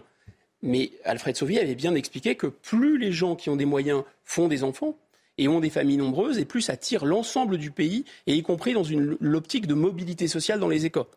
Donc c'est bon pour la nation que les gens euh, euh, qui ont plus de capital culturel, plus de capital tout court, fassent des enfants. C'est bon pour tout le monde, et y compris pour les plus modestes. Donc voilà, sur ce premier point, je pense que ça va dans le bon sens, ça pose la bonne question, ça n'apporte pas nécessairement la bonne réponse. Autre injustice pointée par euh, Bruno Retailleau, ce sont les régimes spéciaux qu'il souhaite euh, ah euh, supprimer et les amener vers le régime général à terme. Ça va dans le bon sens également, selon vous? C'est une injustice, ces régimes spéciaux? Je, au risque de, vous choquer ou de choquer nos auditeurs nos téléspectateurs, je pense qu'on risque de redécouvrir l'eau chaude. C'est-à-dire qu'on est maintenant dans une situation où on peine à recruter un certain nombre de fonctionnaires. Et on va réaliser que ce qui était perçu comme des injustices, des inéquités, c'était aussi des compensations ou des avantages pour certains métiers dans la fonction publique, qui est, soit été des métiers difficiles, peu attractifs. Euh, euh, alors, il y a eu tous les cas de figure, hein, des moments où la fonction publique était moins bien rémunérée, mais avait l'emploi à vie en échange, des moments où la fonction publique est quasiment mieux rémunérée que pour le privé. Là, aujourd'hui, dans cette situation-là, je pense qu'il faut vraiment faire, Les, régimes, spéciaux, il y a beaucoup de choses qui sont assez scandaleuses dans les régimes spéciaux. le gouvernement euh, peut aller plus loin. Monsieur Retailleau a raison. Je pense que là, le, cœur du débat sur les régimes spéciaux, il en reste très peu, c'est la question de la clause du grand-père. C'est-à-dire, est-ce que Monsieur Retailleau, et j'ai pas compris qu'il soit très très clair sur le sujet, veut-il aller jusqu'à remettre en cause la fameuse clause du grand-père, qui fait que euh, les régimes spéciaux disparaîtront lorsque les fonctionnaires actuellement qui en bénéficient euh, seront partis, eux, à la retraite, fameuse clause du, grand-père. Et donc ça ne concerne que les fonctionnaires qui rentrent actuellement en poste. Mais euh, le chien se mord un peu la queue, je reviens à mon premier argument, dans un contexte où on peine à recruter dans certains, prenez les, les, gardiens de prison par exemple, bah, il n'y a pas assez de gens qui se présentent au concours de, gardien de prison. Les professeurs, bah, c'est de gens qui se, présentent au concours de professeurs. Donc à un moment, il faudra bien jouer sur des leviers pour rendre ces métiers aussi attractifs. Bruno Retailleau évoque la guignolisation des débats à éviter. Il évoque par cela les, débats à l'Assemblée nationale. Il dit ce qui s'est passé à l'Assemblée nationale est inadmissible et marque la, dégradation de la, de la démocratie. Hmm. Pardonnez-moi. Vous êtes d'accord avec ça? Alors, il y a la dégradation de la démocratie. Il y a la forme et il y a le fond. Sur, euh, sur la forme, évidemment, c'était complètement euh, indigne. Euh, le coup du ballon euh, enfin voilà, tout était, tout était à l'avenant, les, tenues, les propos, les saillards. Enfin, je sais pas, on est là, on est là. Enfin, truc de colonie de vacances. il y avait une ambiance de, de, soirée de BDE. Là, ça, c'était pas, pas très digne. Effectivement, sur la forme, sur le fond, et notamment euh, l'obstruction parlementaire, le dépôt de centaines de milliers d'amendements. Bah, je pense que la Nupes a un maître en la matière. C'était LR ou l'UMP. Euh, c'est quand même eux qui ont été les plus loin dans ce domaine. Je me souviens de euh, d'un président de, l'Assemblée, je crois que c'était M. Debré, qui avait euh, mis une pile euh, haute de, presque un mètre sur son bureau de papier d'amendement qui était beaucoup, beaucoup, beaucoup été sorti des rangs de la droite en disant regardez, c'est infernal. Donc ça, c'est une vieille technique parlementaire. Bon, ok. Moi, je pense surtout que là, il va y avoir une sorte de de sortie, je ne sais pas si c'est guignol, mais enfin de sortie de théâtre, de théâtre de, de jeu de rôle, si vous voulez, euh, pour LR. Parce que là, euh, au Sénat, on va voir que LR va devoir abattre ses cartes et jouer d'une certaine façon carte sur table et cesser d'être dans un, dans un entre-deux, en quelque sorte. Mm. Oui, nous sommes pour cette retraite, mais elle n'est pas assez euh, dure à notre, à notre goût. Nous sommes pour cette retraite, mais il aurait fallu la faire comme ci, la faire comme ça. Bon, il voulait une retraite paramétrique. D'ailleurs, M. Retailleau l'assume. Hein. La principale raison d'être de cette retraite, c'est d'équilibrer le budget, dit-il donc c'est du paramétrique, donc c'est gagner de l'argent, et c'était d'aller à 65 ans. Donc c'est vrai que c'est compliqué pour LR de dire qu'ils ne veulent pas d'une retraite parce qu'elle est paramétrique à 64 ans. ça, devient très compliqué. Donc je pense que là, on va effectivement sortir euh, des jeux de rôle euh, de LR. Voilà. On en vient à cette actualité à Saint-Brévin-les-Pins, en Loire-Atlantique, si vous le voulez bien, cher Guillaume Bigot. Avec plaisir. Cette ville divisée sur euh, l'arrivée d'un prochain centre d'accueil pour demandeurs d'asile, un CADA. Les opposants au projet étaient réunis hier dans la ville. Mhm. Les pros également euh, l'étaient. Le tout encadré par une forte présence policière. Michael Chailloux était sur place. Le centre-ville de Saint-Brévin avait des allures de camp retranché. Des forces de l'ordre en nombre pour éviter toute altercation entre 900 pros et 300 anti-CADA, le centre d'accueil pour migrants, des chiffres donnés par les autorités. Le CADA doit ouvrir fin décembre à proximité d'une école de la ville. C'est très très important d'être là pour nous, pour montrer que Saint-Brévin est une terre d'accueil et doit le rester. S'il y avait CADA à Saint-Brévin, euh, parce qu'on nous met le couteau sous la gorge, ben qu'il soit, qu'il soit près de la gendarmerie par exemple mais pas près d'une école. Si c'est d'abord une bataille entre deux collectifs d'habitants de Saint-Brévin, c'est de plus en plus un match politique. Association humaniste et parti de gauche d'un côté et militants de reconquête, la formation d'Éric Zemmour de l'autre. De forcer cette nouvelle politique de mettre dans beaucoup de communes rurales euh, des gens qui ne sont pas tout à fait de notre culture, de notre civilisation, peut poser de toute façon un problème. Il y a une euh, stratégie de territorialisation de la peur et de la haine par l'extrême droite. Voilà ce qui est en train de se passer à Calac comme à Saint-Brévin. En fin de manifestation, les forces de l'ordre ont fait usage de gaz lacrymogène pour disperser quelques manifestants d'extrême gauche. Guillaume Bigot, que cela vous inspire-t-il? Euh, D'abord, une espèce de grande, de grande inversion. Je ne sais pas s'il y a un grand remplacement, mais il y a, vraiment une grande inversion. C'est-à-dire, euh, D'abord sur la liberté, le thème de la liberté. Euh, il y a des collectifs antifascistes, enfin je dis antifascistes, c'est vraiment trois tonnes de guillemets, c'est au sens du fascisme d'opérette euh, dénoncé euh, par Lionel Jospin en son temps, qui manifestaient pour empêcher la tenue de ce, rassemblement, de cette protestation. Les gens protestaient contre le fait que le, le fameux centre d'accueil pour demandeurs d'asile, le CADA, était en face d'une école. Bon, compte tenu de beaucoup. il n'y avait pas que des groupes antifascistes, il y avait également des partis politiques de gauche. Oui, oui, j'entends bien. Mais, mais c'est, ceux-là qui étaient les plus brillants voulaient l'interdiction de cette manifestation. Moi, je pense que c'est une grande aversion parce que la liberté, c'est aussi la liberté de manifester. On peut être pour, on peut être contre. Enfin, en démocratie, on a le droit de, de manifester, en tout cas si on, on a l'autorisation de le faire, c'était le cas. Autre, autre inversion, les propos qu'on entend, c'est-à-dire euh, l'implantation de la haine, la territorialisation de la haine. C'est très étrange euh, sur le plan presque, j'allais dire presque psychanalytique, parce que qu'est-ce qu'on entend? Et d'ailleurs, quel est ce, discours euh, qui, a pendant des, décennies empêché de discuter sereinement de la question, questions migratoires en étant pour, en étant contre, en, faisant la balance bénéfice-risque, en disant est-ce que c'est important ou pas important, c'est de stériliser le débat par sa hyper-moralisation si vous êtes contre, vous êtes partisan de la haine. C'est ça qu'on entend. Et ce qui est très intéressant, c'est que malheureusement, une partie de l'immigration, une partie seulement, bien sûr, une partie notamment de ces faux euh, demandeurs d'asile qui ensuite sont dans la nature, il ne peut pas y avoir de QTF, enfin, on connaît toutes ces histoires par cœur, il leur arrive ensuite parfois d'être ultra violents. Et effectivement, voire même de propager la haine, euh, avec une idéologie de haine qui est l'islamisme, avec euh, euh, des attentats, etc.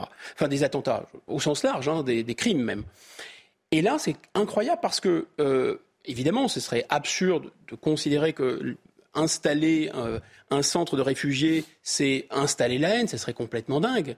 Mais en l'occurrence, je pense que ces gens s'inquiètent du fait qu'il puisse y avoir, et on en voit tous les jours, malheureusement, dans les faits divers, il puisse y avoir parmi, c'est prendre le risque, si vous voulez, euh, de, faire venir des gens qui, eux, seront haineux, qui vont amener la haine de l'Occident, si vous voulez, euh, à la semelle de leurs souliers ou de leurs baskets.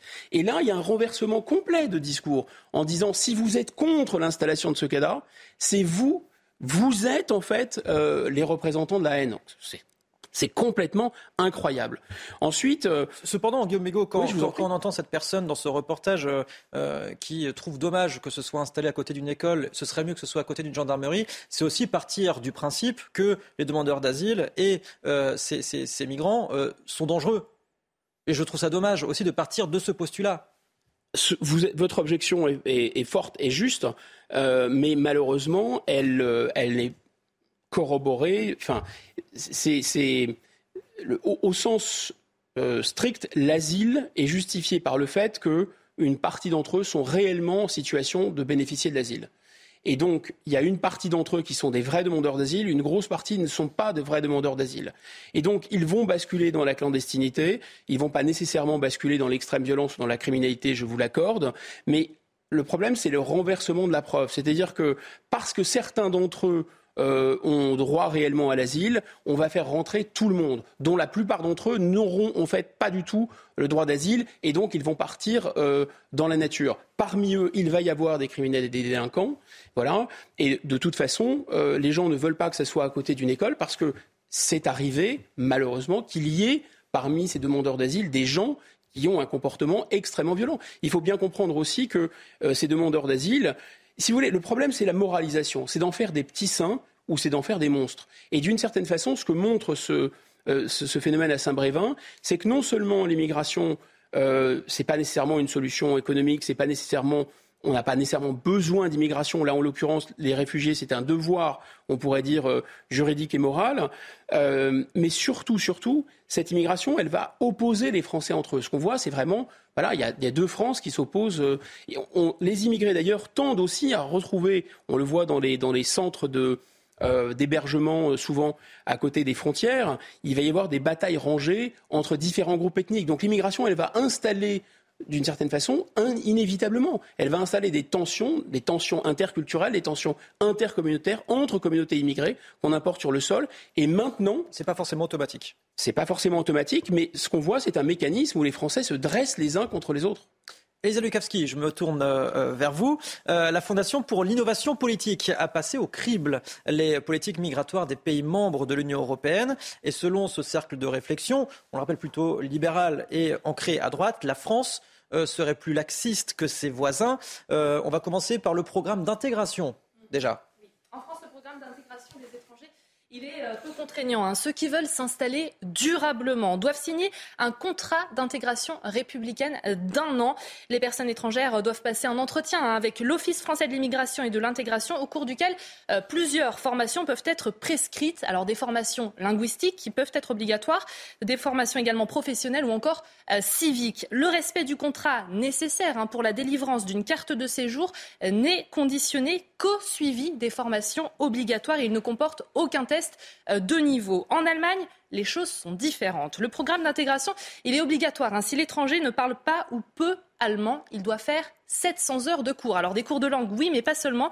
Des cours de langue avec un niveau à atteindre et des cours également d'éducation euh, civique. La formation, elle est conclue par un QCM où vous devez avoir euh, minimum 15 bonnes réponses sur 33 questions pour réussir. Exemple de pays beaucoup plus fermés, euh, la Bulgarie, Chypre ou encore la Hongrie, qui ne proposent de leur côté même pas de programme d'intégration. Elisa, vous avez également étudié le, processus, les processus de naturalisation. Oui, alors la naturalisation, c'est un mode d'acquisition de la nationalité. Elle n'est pas automatique hein, et elle, euh, se fait sur décision de l'autorité euh, publique. En France, euh, en Europe, la France, c'est l'un des pays où l'acquisition de la nationalité est la plus facile. Premier critère, la durée de résidence dans le pays. Alors qu'en Autriche, en Espagne ou encore en Pologne, il faut une durée d'au moins 10 ans. En France, 5 ans suffisent.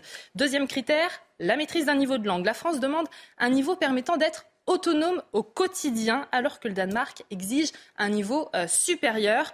Autre différence, l'effet d'une condamnation euh, pénale hein, pour euh, l'accès à la nationalité. En France, on ne peut pas accéder à la nationalité si l'on a été condamné à une peine de prison ferme de six mois ou plus. Au Danemark, on est beaucoup plus sévère. Toute peine de prison, même avec sursis, interdit à vie l'accès à la nationalité. Merci, chère Elisa. Plus, que complet, cher, euh, Guillaume Bigot. Euh, une question, allez, euh, j'allais dire simple, mais pas vraiment. La France est-elle laxiste ou plus permissive que les autres?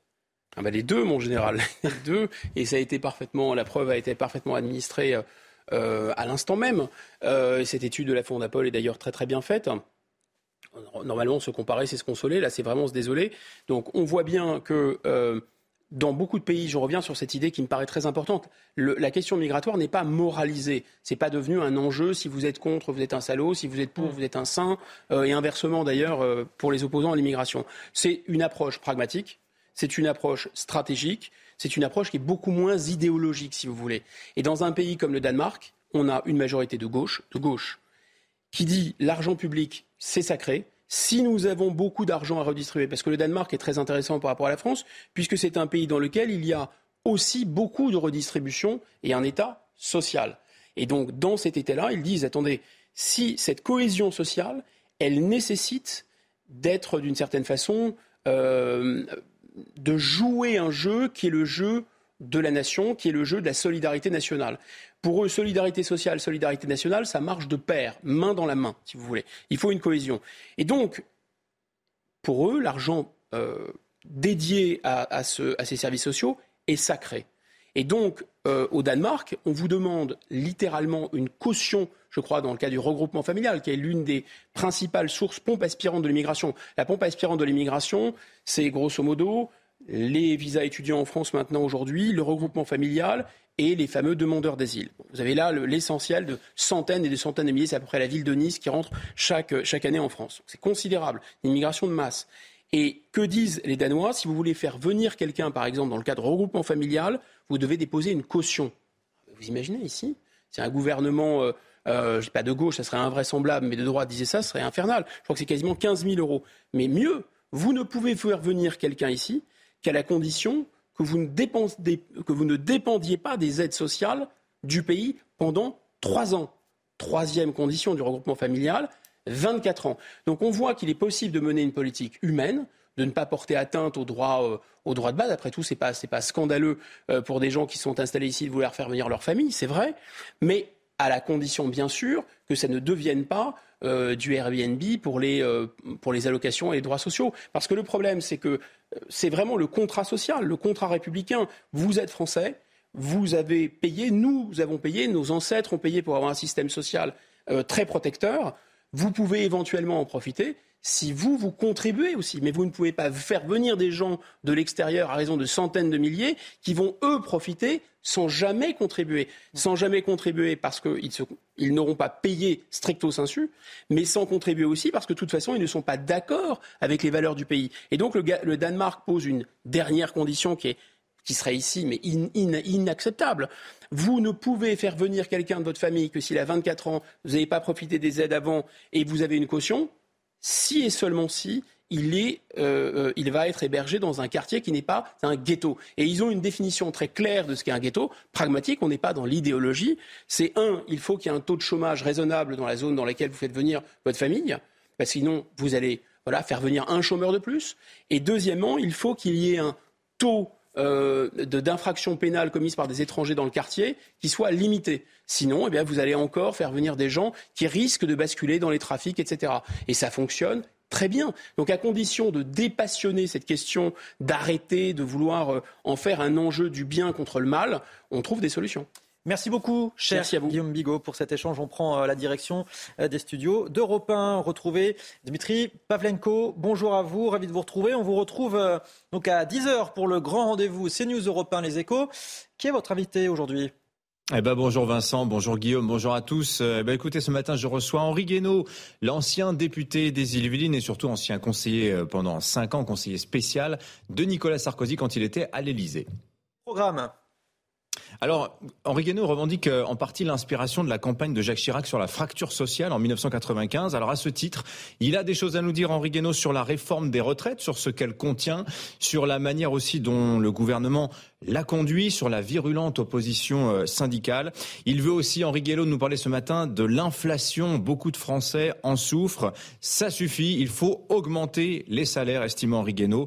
Pour l'interroger avec moi tout à l'heure, Stéphane Dupont du quotidien Les Échos et Mathieu Bocoté que vous connaissez évidemment. Je vous donne rendez-vous dans une heure à 10 heures en direct sur Europe 1 et sur CNews. Le rendez-vous est pris. Merci beaucoup, Dmitri Pavlenko. Merci à vous encore une fois, cher Guillaume Bigot. Vous restez bien avec nous sur CNews. Votre matinale, elle, continue sur Europe 1.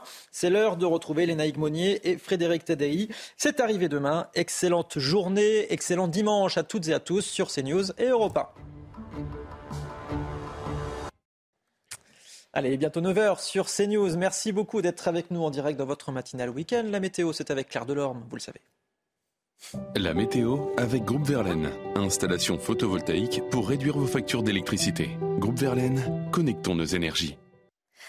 Bonjour à tous, on n'a pas terminé avec l'hiver entre le vent, le froid et en prime un temps perturbé principalement en Méditerranée. Donc dans un premier temps, nous aurons des pluies relativement soutenues en direction de la Corse, également avec le retour de la neige, que ce soit vers les Pyrénées, mais aussi en altitude, que ce soit les Alpes et aussi en direction de la Corse. Partout ailleurs, c'est quand même un temps majoritairement soleillé, mais on voit déjà le vent, euh, ce vent de secteur nord-est qui non seulement va apporter beaucoup plus de fraîcheur, mais il souffle déjà en rafale jusqu'à 100 km/h. Vous allez voir que dans l'après-midi, cette perturbation elle va progresser de la région PACA en remontant vers les Alpes. Donc là aussi des pluies soutenues accompagnées de neige. On pourrait avoir de la neige en pleine, que ce soit 5 voire 10 cm localement. Donc soyez prudents euh, si vous êtes amenés à prendre la route. Ça sera surtout en fin de soirée et dans le courant de la nuit où ces régions seront concernées euh, par ces, par ces chutes de neige. Partout ailleurs, on conserve un temps relativement ensoleillé, plutôt calme, sec, mais toujours avec ce vent sensible qui aura tendance à se renforcer dans les terres. Vous allez voir que ce vent, il va accentuer la sensation de fraîcheur,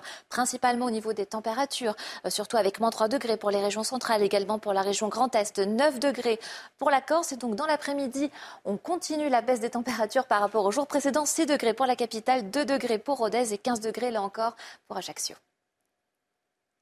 Vous avez regardé la météo avec Groupe Verlaine. Isolation thermique par l'extérieur avec aide de l'État. Groupe Verlaine, connectons nos énergies. Il est 9h. Bonjour à tous. Merci d'être avec nous en direct dans votre matinale week-end avec pour cette dernière heure d'émission autour de la table.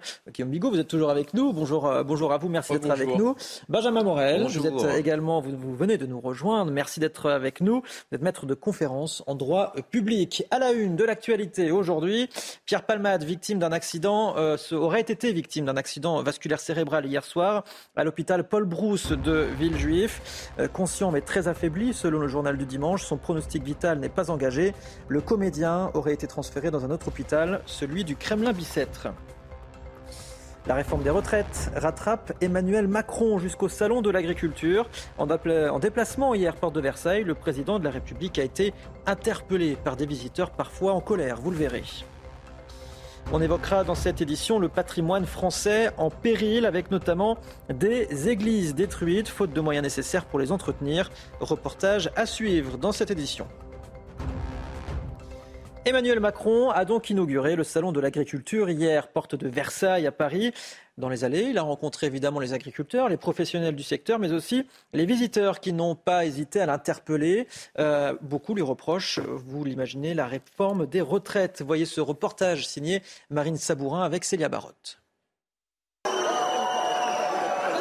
Hué, sifflé, interpellé, Emmanuel Macron a rapidement été rattrapé par la réforme des retraites lors de sa visite. Vous n'aurez jamais le dos cassé vous dans un bureau.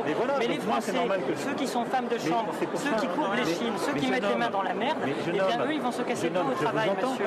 Comment faire contribuer les entreprises, faire cotiser un peu, un peu taxer les, les retraités les plus aisés, parce qu'il y a des retraités qui gagnent énormément. Toute la journée, le président a tenté de convaincre les Français. En fait, infirmière à 64 ans vous soignez, monsieur Macron Ce que je veux, c'est qu'on puisse penser les fins de carrière. Un sujet, c'est déjà le travail. Parce que là où vous avez raison, c'est qu'on ne doit pas rester avec le même travail jusqu'à 64 ans. Tout au long de ces 13 heures de visite, Emmanuel Macron a essayé de défendre coûte que coûte sa réforme, notamment pour la profession agricole. Qu'est-ce qu'ils m'ont surtout dit les agriculteurs? Ils m'ont dit merci de supprimer les régimes spéciaux et de défendre la retraite agricole. Parce que qu'est-ce qu'on va faire avec cette loi? Parachever tout ce qu'on fait pour nos agriculteurs depuis 2-3 ans de manière complètement transpartisane. Où nos agriculteurs, parfois avec une carrière complète, avaient des retraites à 600 ou 700 euros. On les remet à 85% du SMIC. Et on a fait le travail aussi pour euh, leurs, leurs compagnes, leurs compagnons, leurs épouses ou époux. Le président a affirmé vouloir que le Sénat, qui examine le texte mardi, puisse enrichir le projet de loi sur la réforme des retraites. Benjamin Morel, euh, qu'avez-vous pensé de cette euh, visite d'Emmanuel Macron euh, hier? Alors sur la forme peut-être déjà, c'est vrai qu'on s'accorde tous, en tout cas les observateurs en général, pour dire que il est plutôt à l'aise dans cet exercice. Il avait l'air d'être un petit peu sur la défensive hier, néanmoins. Alors, il était tout à fait sur la défensive. C'était tout de même un risque. Alors, il devait aller au salon de l'agriculture, il devait faire une déambulation. Et comme le record était de 12 heures, il fallait qu'il essaye de le battre. Enfin, son propre record. Donc, ce faisant, il y avait la nécessité d'être présent. Le problème, évidemment. Pour le Guinness des records ou quoi? C'était quoi? Oh, Pour le record personnel d'Emmanuel Macron. Je me suis trompé, je crois ah, que c'était 14 heures en plus. Mais euh, qu'importe, si vous voulez. L'idée pour Emmanuel Macron, c'est que il faut être présent et il faut faire un minimum de pédagogie vis-à-vis de ses interlocuteurs. Mais attention, il faut que ce soit cadré. Hier, vous aviez quasiment également un record de garde du corps, c'est-à-dire que l'éloignement entre le chef d'État et les, euh, euh, les gens qui l'approchaient était relativement important. Et malgré tout, cette question de la réforme des retraites est arrivée. Ce qui est intéressant, c'est l'argumentaire d'Emmanuel Macron. Il n'est plus du tout dans cette réforme est favorable à l'égalité, etc. Il est sur aujourd'hui, cette réforme, quoi qu'il arrive, elle est nécessaire, donc elle va passer. Et donc, on voit qu'on change de registre. Pour Emmanuel Macron, il ne s'agit plus de convaincre sur sa réforme, mais de convaincre du fait que de toute façon, toute mobilisation contre elle est illégitime parce que ne mènera à rien. Donc, on a un chef de l'État qui, dans une forme de parenthèse entre l'examen et à l'Assemblée et au Sénat, intervient. Il intervient pour grosso modo expliquer que bah, mobilisez-vous, mais euh, je suis droit dans mes bottes et j'irai jusqu'au bout. On ne fait pas de pédagogie, je répéterai jusqu'à plus soif, avec des citoyens. Les citoyens ont le pouvoir, ce sont eux qui décident. Et donc euh, le président de la République a un pouvoir qui lui a été confié par les citoyens. Et donc s'il estime que cette réforme est absolument indispensable et qu'elle est indispensable maintenant, il ne doit pas faire de la pédagogie comme avec des petits-enfants, il doit leur dire la vérité. La vérité, c'est quoi? C'est que les taux d'intérêt risquent de flamber, euh, notamment parce qu'il a fait 300 milliards de dépenses, et que à présent, il faut donner ce gage, sinon ça va nous coûter beaucoup plus cher. Cet argument est rationnel, les citoyens sont adultes, une partie des citoyens ne sont pas d'accord, une partie des citoyens seront d'accord, mais au moins ça sonnera comme la vérité, comme la réalité. Il y a quelque chose quand même de plus, euh, euh, de plus fort là-dedans. Ensuite, il y a euh, cette idée de comment de ne pas pouvoir de ne pas assumer non plus le choix, et c'est son choix, euh, d'encadrer le, débat par ce fameux article 47.1. Qui, qui est, en fait, c'est, vous savez, les spécialistes parlent de cavalier budgétaire, c'est-à-dire le fait de mettre dans une loi ou, dans un texte quelque chose qui est comme un cheval de Troie. Mais là, c'est pareil. En fait, ce dispositif 47.1, il n'est pas fait du tout pour faire passer de grandes réformes structurelles. C'est mmh. faux. Il est fait pour faire passer une loi qui doit équilibrer à court terme euh, des déséquilibres, par exemple, euh, d'un budget de la Sécu. Quand vous avez un, déficit de budget de la Sécu en cours d'année non prévu, vous faites ça pour éviter le débat. Et donc comment il peut dire je veux un débat en utilisant un article qui est fait pour empêcher mmh. le débat? Si vous voulez, ça ne va pas. Dire qu'il euh, va faire de la pédagogie et faire comprendre aux gens que, alors qu'ils n'en veulent pas, et sans expliquer pourquoi il est pressé de le faire, et utiliser un texte qui empêche le débat à l'Assemblée nationale tout en disant qu'il veut débattre, c'est juste se moquer du monde. Valérie Boyer, bonjour. Vous êtes euh, sénatrice Les Républicains des Bouches-du-Rhône. Merci d'être avec nous euh, en direct sur, sur CNews. bonne nouvelle, Emmanuel Macron a besoin de vous, il l'a dit. Il compte sur vous pour enrichir ce texte au Sénat. Je rappelle que vous allez euh, commencer à étudier le, texte à partir de demain. Oui, il compte sur nous euh, pour euh, faire en sorte que ce soit une réforme des retraites et pas une mesure financière. C'est vrai qu'une des difficultés de ce texte, c'est qu'il a été mal préparé, mal ficelé. On n'a pas non plus d'impact, ce qui est quand même incroyable. Il a eu six ans pour le préparer. Et surtout, le texte arrive dans un contexte, on ne peut plus difficile avec une inflation euh, qui grimpe, avec un déficit du commerce extérieur qui atteint des records euh, dans le mauvais sens, puisqu'on est à plus de entre 165 milliards et 168 milliards d'euros de déficit du commerce extérieur, et avec une dette abyssale qu'Emmanuel Macron a participé à creuser. Donc, euh, et dans un contexte social qui est difficile parce que je crois qu'on s'est un petit peu moqué des Français en leur disant que c'était une grande réforme des retraites, un ajustement budgétaire. Et Guillaume Bigot de pointer le fait que ce soit le 47-1. Donc, et en plus, euh, il n'a pas tenu euh, sa majorité, qui n'a pas été capable non plus euh, de faire face au débat à l'Assemblée nationale. Donc, on voit bien toutes les difficultés qui sont les nôtres aujourd'hui. Et c'est vrai que le débat démocratique repose sur le Sénat. Mais moi, ce que je regrette profondément, c'est qu'on n'ait pas eu avec cette réforme des retraites. Des retraites, c'est un tiers de nos dépenses sociales, un projet de société, parce que c'est de ça dont il s'agit. C'est ça que les Français attendent. C'est un grand projet euh, qui dit ce qu'il en est de notre solidarité, qui dit ce qu'il en est de la politique familiale, de la politique des retraites, euh, du quatrième âge, etc. Et tout ça, malheureusement, eh bien Emmanuel Macron, en disons, euh, six ans de, présidence de la République, et même beaucoup plus, hein, si on compte les années où il était avec François Hollande, euh, eh bien, n'a pas été capable de le mettre en place. Je rappelle quand même qu'il euh, a dit sous son premier quinquennat que cette réforme des retraites n'était pas utile et qu'aujourd'hui, mmh. face au mur de la dette, face au mur des difficultés financières et face au mur aussi de la préparation qui a été la sienne, eh bien, il est bien obligé face à ça en tout cas, il ne le fait pas d'ailleurs, de, traiter ce problème. Il se défausse sur le Sénat pour enfin avoir un débat. Ce débat aura lieu euh, dans le calme, la, sérénité et la préparation, bien évidemment. Mmh. Valérie Boyer, vous restez euh, avec nous. Je vous propose d'écouter Emmanuel Macron et je vous fais réagir juste après. Beaucoup de nos compatriotes ont le sentiment qu'ils perdent tous leurs repères qu'on leur demande chaque jour de changer les règles parce qu'on leur empêche, on les empêche de prendre la voiture. Demain, on va leur dire qu'ils pourront plus aller dans la grande ville parce qu'ils ont telle ou telle voiture. C'est ça, et ça crée du stress. Donc on a des gens qui sont perdus, angoissés, qui, perdent leur repère, qui comprennent pas le cap. Et d'autre côté, on a une jeunesse qui nous dit ça va pas assez vite, on va tous mourir si on n'interdit pas tout tout de suite. Et donc, il faut bâtir un cap commun. Il doit se faire sur le respect, la concorde. Et ça va être aussi à moi dans les prochains mois de le donner, de, de le réaffirmer. Et c'est plutôt ça que je sens. Moi, je ne sens pas de colère. Je sens une inquiétude. Une inquiétude sur où vont nos, économies, nos démocraties, dans un monde où la guerre revient, où on semble qu'on doit changer les règles tout le temps, et on a beaucoup de messages anxiogènes. Donc il faut simplement dire qu'il y a un cap, on ne va pas tout faire en un jour, mais on a un chemin, et on peut améliorer les choses concrètement. Valérie Boyer, il n'y a pas de colère, il n'y a que de l'inquiétude. Écoutez, moi, je suis consternée d'entendre ce type de propos, alors qu'Emmanuel Macron a largement participé euh, à cette angoisse euh, en faisant le en même temps en permanence. Et là, on est dans l'exercice du en même temps, c'est le en même temps sur le en même temps. Euh, bon, on va pas, on est sur le débat des retraites, on va pas, on va pas dire quel a été son rôle particulièrement toxique dans l'abandon de notre souveraineté énergétique, qui est quand même au cœur des débats. C'est, écoutez, c'est affligeant. Pour en revenir à la réforme des retraites, euh, l'inquiétude, elle existe aussi quand Emmanuel Macron a voulu, avoir, a voulu faire en douce, par exemple, un hold-up sur l'ARGIRC et l'ARCO. Heureusement, euh, les Républicains et d'autres, les syndicats et même le patronat, l'ont empêché euh, de faire ceci. L'inquiétude la justice, elle existe quand on présente un texte sur la réforme des retraites, on ne traite pas de la force sociale. L'inquiétude, elle existe quand on présente un thème, quand on présente la réforme des retraites sans avoir de politique familiale. Elle existe quand on saute comme un cabri en disant les femmes, les femmes, les femmes, et en faisant en sorte que les mères de famille soient pénalisées par la réforme des retraites proposée par Emmanuel Macron.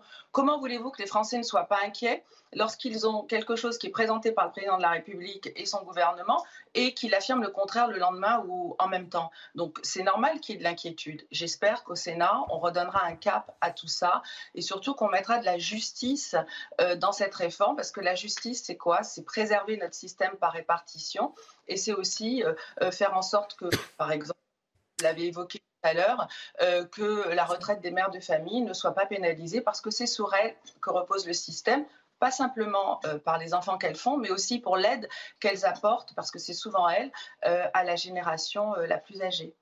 Merci Valérie Boyer d'avoir accepté notre, notre invitation ce matin. Merci, merci à vous. Benjamin Morel, pas de colère, seulement de l'inquiétude en France? Oui, je crains malheureusement que le président se leurre un petit peu, ou en tout cas qu'il voit les mauvaises enquêtes. Il y a de la colère. Et il y a même peut-être plus que de la colère, il y a du, désespoir. Aujourd'hui, vous avez dans certains coins de France des gens qui, avec l'inflation, ont du mal à euh, joindre les deux bouts, ont du mal à nourrir leurs gamins, etc. Et donc, ce faisant, il y a une situation explosive. Et cette situation explosive, aujourd'hui, elle n'est pas considérée par le chef de l'État. Grosso modo, on a une réforme des retraites qui, à tort ou à raison, même si je souscris tout à fait à ce qu'a dit Guillaume, avec la question notamment des taux d'intérêt et de l'Union européenne qui nous tombe sur le coin du nez, eh ben, il y a euh, aujourd'hui une incompréhension sur l'urgence à faire cette réforme avec grosso modo le sentiment qu'elle tombe à contre-temps, avec des préoccupations qu'on nous attend après sur l'immigration, les institutions qui ne sont pas forcément vues comme celles vitales tout de suite pour manger. Et donc, ce faisant, aujourd'hui, il y a une mécompréhension, et lorsque le chef d'État tient ce, type de propos, il montre sa déconnexion. Oui, mais il faut revenir pourquoi il, n'y a pas ce discours de vérité, parce qu'en fait, la vérité passe toujours mieux, elle rend un son particulier. Il ne faut pas toujours dire tout le temps la vérité en politique, mais il y a des moments, surtout pour les réformes capitales, les moments décisifs, je pense que la vérité rend un son particulier et, et, et, qu'il y a quelque chose comme, comme ça d'assez instinctif que les gens peuvent sentir. Ce qui est vraiment gênant, c'est l'injonction contradictoire. C'est dire le contraire de ce qu'on pense, c'est dire une chose à la place d'une autre, euh, et, c'est le sentiment que la population a aussi. C'est pas seulement de ne pas être entendu c'est d'être prise pour des idiots. Et ça, les gens ne l'acceptent pas. Le, se, sentent, se vraiment. Il y a quelque chose qui, ne va pas là-dedans. Et en réalité, on, peut revenir. Pourquoi le président de la République ne dit pas la vérité? Pourquoi il ne dit pas que cette réforme, elle est urgente maintenant, enfin, qu'il y a un élément d'urgence, qu'il veuille la faire, c'est une chose, mais pourquoi la faire tout de suite? La faire tout de suite en raison des taux d'intérêt. Alors pourquoi en raison des taux d'intérêt? Parce qu'on reviendrait sur les 300 milliards. Mais pourquoi les 300 milliards? Est-ce que c'était pour gagner euh, la, course des technologies du futur, pour investir dans l'intelligence artificielle et faire de la France une des grandes puissances du, du 21e siècle? Non. C'était pour faire des trous et les reboucher. Les trous euh, du Covid et les reboucher. C'était pour euh, des dépenses totalement absurdes. Bon, donc ça, il va falloir qu'il s'explique là-dessus. C'est pour ça qu'il n'en parle pas. Et de la même façon, la question de savoir pourquoi les taux d'intérêt, il faut les rembourser et qu'est-ce que c'est que cette dépense? Mais je vous annonce que les taux d'intérêt seulement, c'est la première ou la deuxième dépense de l'État. C'est l'équivalent de plusieurs centrales nucléaires et de plusieurs porte-avions qu'on va donner cadeau à des étrangers qui ont prêté de l'argent à la France. Sinon, on est en faillite. C'est ça la réalité. Alors, on comprend qu'il ne veuille pas s'expliquer là-dessus. Jean-Monique, bonjour. Merci beaucoup d'être avec nous en direct dans la matinale euh, week-end sur CNews. Vous êtes euh, maire d'Aragnouette. Euh, alors, peut-être que je, prononce mal le nom de la ville et je m'en excuse par avance. Je vous laisserai le, soin de, me corriger si, si, tel est le cas. on, va expliquer très rapidement ce qui se passe pour vous, parce que 90% des logements de votre ville, qui se trouvent en haute montagne, dans les hautes, dans les hautes Pyrénées, 90% sont considérés comme étant des passoires euh, thermiques et donc la quasi-totalité de ces logements ne seront pas possibles à la location euh, dans les années à venir. C'est problématique puisque euh, eh bien, vous êtes une station de ski où il y a beaucoup de touristes forcément. On va peut-être faire le rappel de l'actualité juste avant de vous entendre, cher monsieur Mounique, et vous nous expliquer dans une toute petite minute quelle est la situation dans votre ville. Elisa Lukavski, c'est à vous pour le rappel de l'actualité. Après des débats houleux à l'Assemblée nationale qui n'ont pu être menés à terme, le texte sur la réforme des retraites arrive au Sénat à partir de mardi. Hier, en visite au Salon de l'Agriculture, Emmanuel Macron a déclaré Je souhaite que le Sénat puisse enrichir le texte sur la réforme des retraites avec ce qui lui paraît utile. Il a précisé que le Sénat, à majorité de droite, avait dans le passé plusieurs fois euh, porté des réformes assez proches euh, de celles d'aujourd'hui. Gérald Darmanin a annoncé dans un communiqué hier le déploiement euh, en urgence à Marseille de la CRS 8, une unité spécialisée dans les violences urbaines qui interviendra dans les cités de la ville les plus concernées par les violences en lien avec le trafic de stupéfiants. L'unité a mené sa première opération ce week-end après des épisodes liés au trafic. Et puis du foot avec euh, la 25e journée euh, de Ligue 1 et la victoire de Lyon hier sur la lanterne rouge Angers. Euh, battu chez le relégable Auxerre la semaine dernière, les Lyonnais se sont ressaisis pour un succès 3-1 après des buts de Thiago Mendes, d'Amin Sarr, recrue hivernale, et de Barcola. Avec cette victoire, Lyon remonte à la 8 place du classement, toujours dominé par le PSG qui affronte l'OM ce soir. Jean-Monique, vous êtes toujours avec nous. Racontez-nous, que se passe-t-il? Pardon Jean-Monique, vous êtes toujours avec nous. Euh, quelle est la situation euh, avec euh, ces passoires thermiques et donc ces logements qui ne seront plus disponibles à la, location dans les prochaines années dans votre ville? Racontez-nous. D'abord, je, rectifie un petit peu parce que l'accent du sud-ouest est un peu différent. Il s'agit de la commune d'Aragnouet, certes, de la, mais de la station de ski de Pio-en-Galie, qui est la plus haute station des Pyrénées françaises, les plus longues pistes. C'est une station qui euh, euh, fonctionne sans canon à neige. C'est une station qui fonctionne depuis quatre ans sur les quatre saisons et donc il y a beaucoup de qualités qui a même été classée sur le patrimoine architectural français puisqu'elle a, une parfaite intégration au site. Si vous voulez, il y a beaucoup plus d'autres caractéristiques que simplement celles qu'on peut vivre par euh, le ski bashing qu'on vit, pas, pas, avec vous, mais avec tout un tas de, presse depuis plus d'un mois, et alors même que je suis convaincu que le pourcentage dans, le territoire français euh, de travaux à réaliser pour économiser des énergies est aussi important que celui de la montagne. Certes, nous sommes bien conscients qu'il va falloir le faire puisque euh, effectivement 70% de notre bâti est antérieur à 35, est à plus de 35 ans et qu'il faut le faire. le problème qui se pose, c'est surtout que l'État et les parlementaires euh, n'ont pas du tout concerté avec les stations, euh, n'ont pas du tout essayé de faire un plan d'organisation pour, sur 10 ans, essayer de résorber tous ces problèmes de passoires thermiques, mais nous allons y arriver. Il faudrait simplement plutôt avoir plus de méthodes, plus d'écoute du terrain, plus d'écoute à la fois euh, euh, que le président de la République, qui n'a plus les, contraintes d'une réélection, puisse se rapprocher du terrain, ne pas être hors sol comme ça, rapporter des, pouvoirs dans la déconcentration au préfet, comme ce fut le cas, et aux élus locaux, et puis tout ça avec des aides de l'État programmées, ça doit pouvoir se résoudre et que la montagne continue à pouvoir vivre. Jean-Monique, merci beaucoup d'avoir accepté notre invitation ce matin dans la matinale week-end sur CNews. Votre message, en tout cas, est, passé. on voulait absolument, on, tenait à vous entendre ce matin, justement, pour, par rapport à cette situation euh, locale, mais assez symbolique euh, de cet État super. Et à Puangali, vous verrez le charme de ces hautes vallées pyrénéennes. Cher Jean-Monique, l'invitation est lancée et je vais même amener Benjamin Morel et Guillaume Bigot avec moi. voilà, on va, on va, venir vous voir, c'est promis. Dans le reste de l'actualité, j'aimerais qu'on évoque également ces églises détruites en Mayenne, faute de moyens pour les entretenir. À la Baconnière, par exemple, ce petit village de 2000 habitants, euh, ce village devrait voir prochainement son église disparaître. Et vous allez voir, ça fait euh, des mécontents parmi les habitants. Michael Chailloux.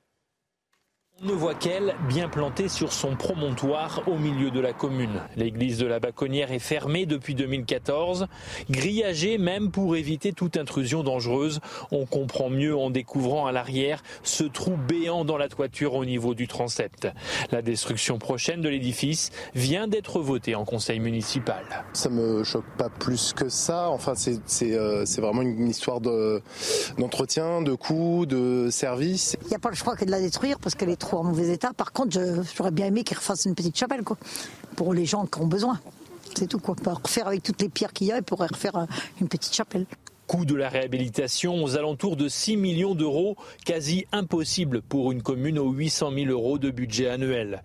Mais pour l'association locale de sauvegarde du patrimoine, on ne peut pas faire table rase du passé d'un coup de bulldozer. On ne veut pas non plus que tout soit rasé. Il y a quand même des vitraux qui sont classés du moins qui sont répertoriés. Et euh, voilà, quoi. Il y, a, des choses aussi que euh, la paroisse soit euh, récupérée.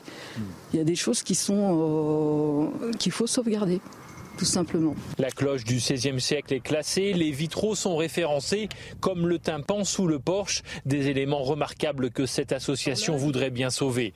Sur le net, une pétition contre la destruction de l'église recueille déjà plus de 1000 signatures. C'est en ce moment. Benjamin euh, Morel, euh, la balance est vite, vite, calculée. C'est-à-dire que euh, les réparations coûtent plusieurs millions d'euros. Le budget de cette commune est de 800 000 euros. Oui. Et là, il y a une intervention de l'État, parce que je suis désolé aujourd'hui, mais le budget du ministère de la Culture est largement insuffisant. On estime qu'il faudrait 2 milliards pour arriver à rénover nos monuments historiques, et peut-être un peu plus pour rénover ce qui n'est pas classé, mais ce qui malgré tout est nécessaire, parce qu'il faut voir que, un, c'est notre identité et que la manière dont on s'inscrit dans un passé eh ben, est très très liée à l'architecture, c'est également eh ben, euh, une forme de qualité de vie. Parce qu'une ville qui ressemble à une entrée de euh, grande métropole avec que du béton et des enseignes qui se ressemblent toutes, ben, ce n'est pas un lieu où réellement on est en capacité de vivre et de s'inscrire. Hmm. Et ensuite, bah, c'est un poumon économique parce que les touristes, ils viennent pas pour notre savoir-vivre. Les touristes, ils viennent pas parce qu'on est extrêmement sympathique. Ils viennent d'abord et avant tout pour nos vieilles pierres. Si on commence à les détruire, eh ben, il y aura plus beaucoup de touristes et pas beaucoup de répercussions économiques. Guillaume Bigot, rapidement. Oui, juste peut-être nuancer. Euh, j'ai regardé un peu depuis 1905, 42 000. Euh, il y a toujours 42 000 églises et chapelles en France. Et depuis 1905, il n'y en a que 255 qui ont été désaffectées, soit 0,6 C'est vraiment un débat qu'on a depuis les années 80, mais en fait, il y en a très peu. Deuxième remarque très rapide, euh, c'est la déchristianisation, au fond, derrière, qui fait peur. la déchristianisation, je prends un indicateur et un seul. Il y a 1% des Français. La crémation, c'est 1% des décès en France. Aujourd'hui, c'est 60% des décès. Ça montre la puissance, la vague de fond puissante de la déchristianisation. Donc il faut bien se dire une chose, c'est que les ruines ne sont pas naturelles. Vous avez des temples en Inde hindous qui sont davantage fréquentés aujourd'hui et, qui datent des pyramides. Des pyramides d'Égypte, ce sont des ruines. Euh, pourquoi ce sont des ruines? Parce que les croyances qui correspondent à ces pyramides n'existent plus. Le fond de l'affaire, c'est la déchristianisation.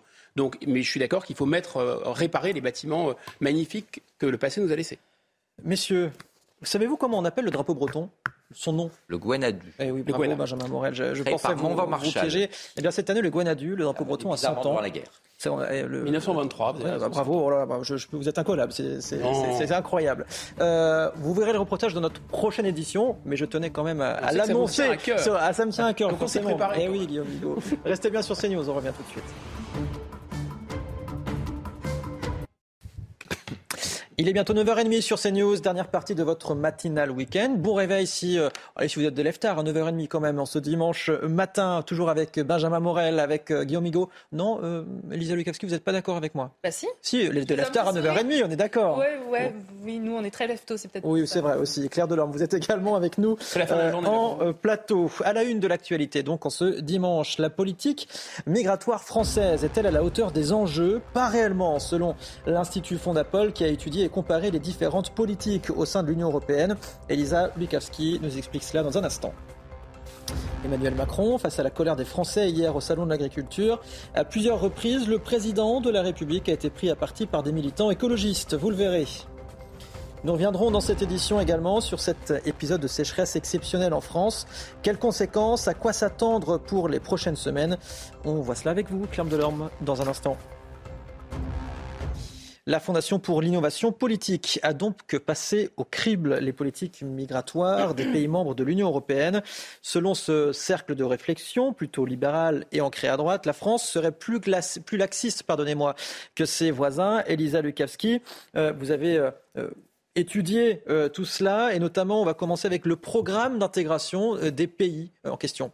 En France, le programme d'intégration des étrangers, il est euh, peu contraignant. Ceux qui veulent s'installer durablement hein, doivent signer un contrat d'intégration républicain euh, d'un an. Les personnes étrangères doivent passer un entretien avec l'Office français de l'immigration et de l'intégration, au cours duquel plusieurs formations euh, peuvent être prescrites. Parmi elles, des formations linguistiques, dont certaines peuvent être obligatoires, des formations professionnelles ou encore civiques. Le respect du contrat nécessaire hein, pour la délivrance d'un titre de séjour n'est conditionné qu'au suivi des formations obligatoires et il ne comporte aucun test euh, de niveau. En Allemagne, euh, vous allez le voir, les choses, elles sont euh, différentes. Hein. Le programme d'intégration est obligatoire si l'étranger ne parle pas ou peu allemand. Il doit faire 700 heures de cours, alors pas seulement des cours de langue. Hein. Les cours de langue, il doit en faire avec un niveau à atteindre, mais il doit aussi faire des cours d'éducation civique. Et puis la formation, elle est conclue par un QCM pour lequel 15 bonnes réponses sur 33 sont nécessaires pour réussir. Exemple de pays beaucoup plus sévères, la Bulgarie, Chypre ou encore la Hongrie qui ne proposent même pas de programme d'intégration. Elisa, qu'en est-il du processus de naturalisation cette fois? Eh bien, la, naturalisation, d'abord, c'est un mode d'acquisition hein, de la nationalité. Elle n'est pas automatique et elle se fait euh, par décision de l'autorité euh, publique. En Europe, la France est l'un des pays où l'acquisition euh, de la nationalité est la plus facile. Premier critère, la durée de résidence dans le pays. Alors qu'en Autriche, en Espagne ou encore en Pologne, il faut une durée d'au moins 10 ans. En France, 5 ans suffisent. Deuxième critère, la maîtrise d'un niveau de langue. La France demande un niveau permettant d'être autonome au quotidien, alors qu'au Danemark, eh bien, on exige un niveau euh, supérieur. Autre différence, l'effet d'une condamnation euh, pénale hein, sur l'accès à la nationalité. En France, on ne peut pas accéder à la nationalité si l'on a été euh, condamné à une peine de prison ferme de 6 mois ou plus, alors qu'au Danemark, on est beaucoup plus sévère. Toute peine de prison, même avec sursis, interdit à vie l'accès à la nationalité. Merci, chère Elisa. Benjamin Morel, euh, la France est-elle laxiste ou plus permissive? Que ses voisins Alors, je dirais qu'il y a une forme de, de, permissivité, en effet, et il y a une volonté de ne pas forcément durcir ces critères. Après, se concentrer là-dessus, c'est bien, et la Fondapol a raison, évidemment, de faire ses études comparatives, mais je dirais que c'est un peu le sommet de l'iceberg, c'est-à-dire que le vrai problème, il est beaucoup plus aujourd'hui sur l'immigration illégale.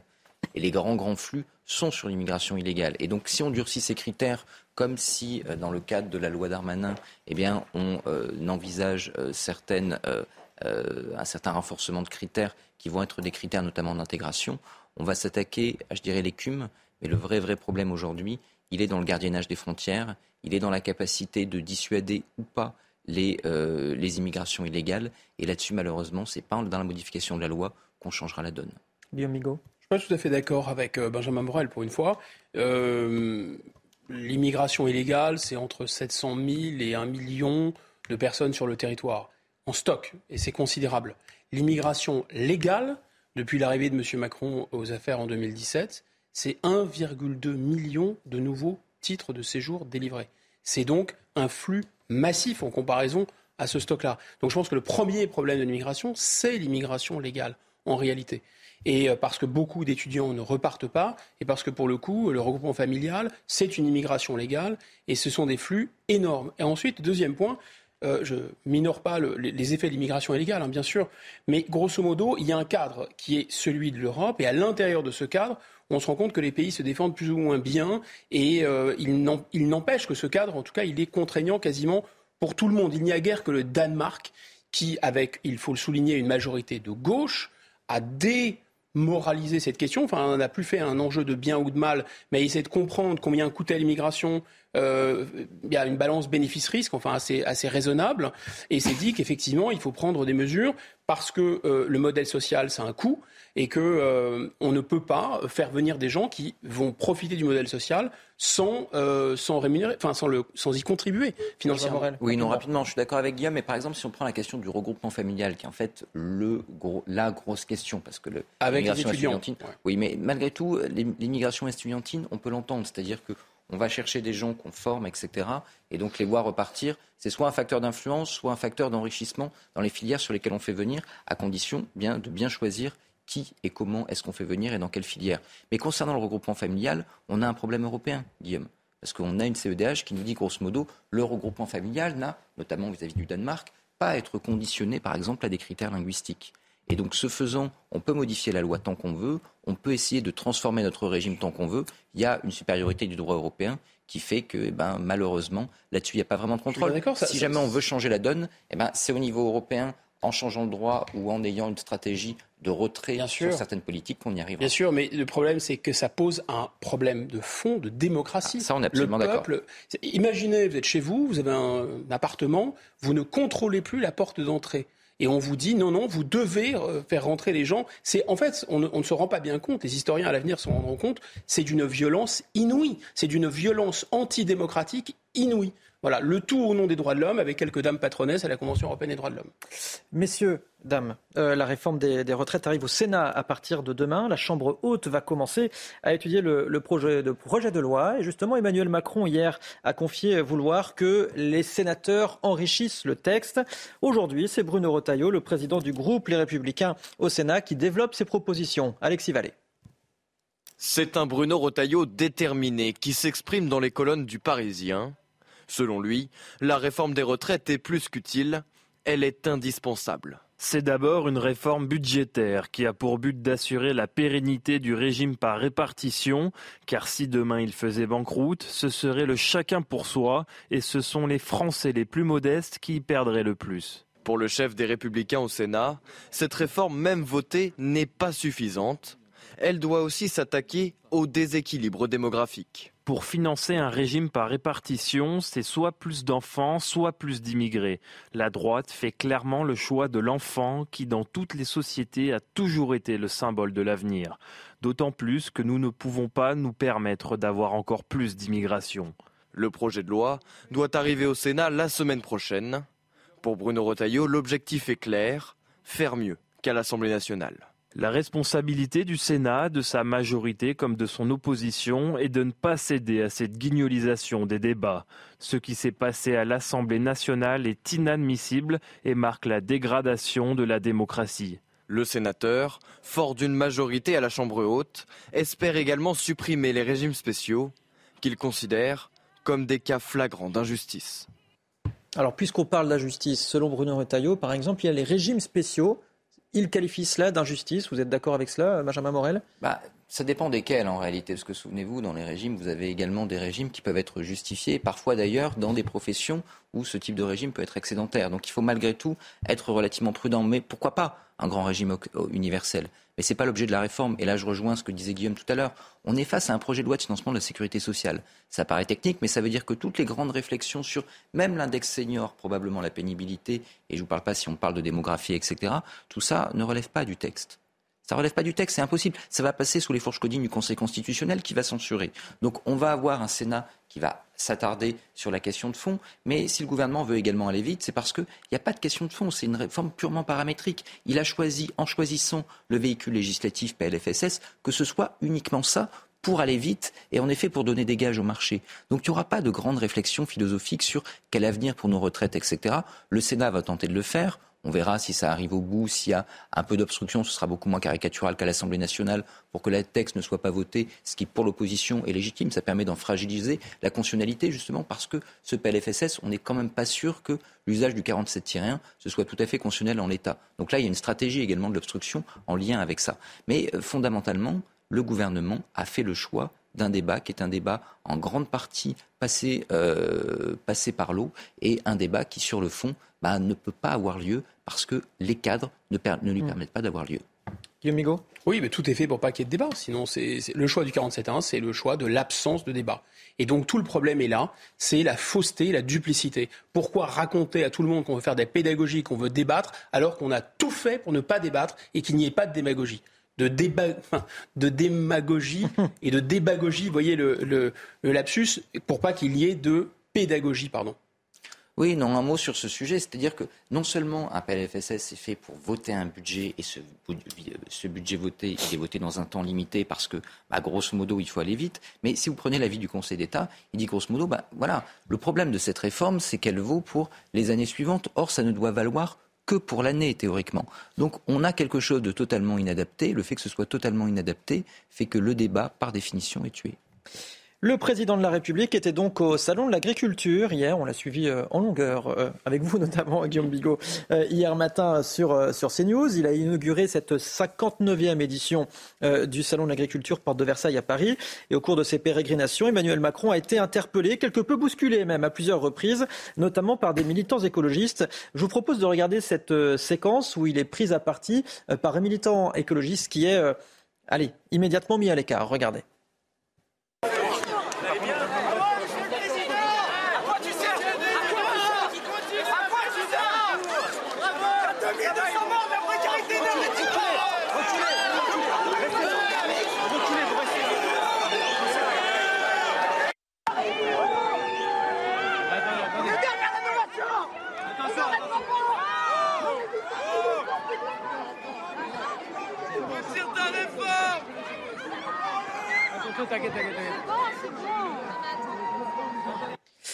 Voilà pour cette euh, séquence. Benjamin Morel, euh, bon, au-delà même de l'arrestation de ce, militant écologiste, il y a une autre séquence où on voit un militant écologiste qui, prend un parti Emmanuel Macron, qui ne le laisse même pas répondre, euh, il le tutoie. il y a des modes d'action, certes, quand on veut protester, néanmoins, il faut. Il, il n'y a, a, plus de respect finalement pour l'institution et pour le personnage, qu'on ne l'aime ou pas pour ses opinions politiques, le, ça reste le président de la République. Oui, alors il faut quand même nuancer un petit peu. C'est-à-dire, c'est comme les débats à l'Assemblée. Il y a un effet quand même d'hypermédiatisation. Je rappelle que les débats à l'Assemblée nationale, ils n'ont jamais été pacifiques et que, eh ben, vous avez un dernier duel qui a eu lieu sous la Ve République euh, de fer euh, Rouel qui euh, avait lieu justement après une, une incartade à l'Assemblée nationale. Idem pour le président de la République. Ça va vous faire plaisir, mais à Quimper, en 69, on crache sur le général de Gaulle on crache sur De Gaulle. Et quelle est sa réaction? Bah, De Gaulle avance et grosso modo, il fait comme si de rien n'était. Euh, ça, ça c'est la majesté présidentielle. Mmh. C'est-à-dire que quand vous êtes agressé, vous êtes au-dessus. Donc là, le problème, c'est qu'on n'a plus de président de la République, on a une sorte de wesh-wesh. Donc tu me parles, ouais, vas-y, pourquoi tu me parles? Et donc euh, le président de la République se met au niveau des gens qui Alors c'était pas dit sur ce ton-là, en l'occurrence, euh, en l'occurrence. Casse-toi, pauvre con, euh, traverse la rue, va t'acheter un costard. Si vous voulez, à partir du moment où le président se désacralise lui-même et retrousse ses manches, dire vas-y, vas-y, vas-y, viens débattre il se désacralise lui-même, si vous voulez. C'est ça le problème. C'est Samson se rase la tête. Oui, et puis il y, a une, il y a une hypermédiatisation qui est liée, parce qu'aujourd'hui, même Jacques Chirac, on dit beaucoup Jacques Chirac au Salon de l'Agriculture, mais Jacques Chirac n'était pas suivi en permanence au Salon de l'Agriculture, et puis il n'y avait pas les réseaux sociaux. Donc comme il n'y avait pas les réseaux sociaux, la petite incartade, le moment où ça se passait mal, ne se multipliait pas en retweet. Or, depuis Nicolas Sarkozy, le casse-toi pauvre con au Salon de l'Agriculture, vous avez un chef de l'État suivi tout le temps, et le moindre petit moment, et évidemment tout d'un coup une séquence médiatique. Et donc ça, les militants le savent. Ils savent très bien que s'ils interviennent, s'ils interpellent le chef de l'État, eh bien tout d'un coup, leur cause va être visible. C'est humain, et d'ailleurs stratégiquement, en, termes de communication, c'est plutôt intelligent, mais ça donne ce type de scène. Je vous propose justement d'écouter euh, cette, cette, séquence avec ce, ce militant qui prend un parti Emmanuel Macron. Regardez. La Convention citoyenne pour le climat, elle a été balayée. Les délits démocratiques s'enchaînent. Si, c'est vrai. Je suis pas venu là pour débattre, je suis venu là pour vous dire qu'on n'arrêtera pas parce que là, on en a, on peut plus demander gentiment. C'est nos vies qui sont en jeu, on ne peut plus demander gentiment, monsieur. Entendez ça. Sinon, ça va être terrible ce qui se passe. Tous les rapports scientifiques vous le disent. Pourquoi vous ne les écoutez pas Pourquoi Pourquoi Regardez ça. Pourquoi vous... Non, vous ne faites pas ça. Vous nous menez dans le gouffre des millions. Si jamais, on a... si jamais vous ne faites rien, il y aura des gens qui iront en prison. On ne s'arrêtera pas. Il n'y aura rien qui nous arrêtera. J'ai fini ce que j'avais à dire. Vous n'êtes pas vous, on vous a déjà entendu, monsieur. Vous n'êtes pas Vous déjà entendu. Monsieur, vous êtes la démonstration. Vous avez déjà entendu. Vous êtes la démonstration d'une forme de violence civique. Non, il n'y a pas de violence. Pas une... Non, non, c'est pas une violence civique. Vous, venez vous, nous poussez, vous, nous poussez, vous nous poussez à bout. Monsieur, on a essayé les alertes, la Convention citoyenne pour le climat. Tout, vous êtes illégal, monsieur. Mais ne dites pas ça. Je suis là. C'est pas un débat. C'est pas un débat, monsieur. Voilà donc Très rapidement, Guillaume Migon. Oui, je vais, réagir sur l'image précédente où on voyait ce, jeune homme qui était pris par les cheveux, euh, étranglé, jeté à hmm. terre, etc. Imaginez un, instant que le service d'ordre de Reconquête ou du RN ait fait ça. Ah non, mais là, le drapeau était mis en berne. Il y avait trois jours de deuil.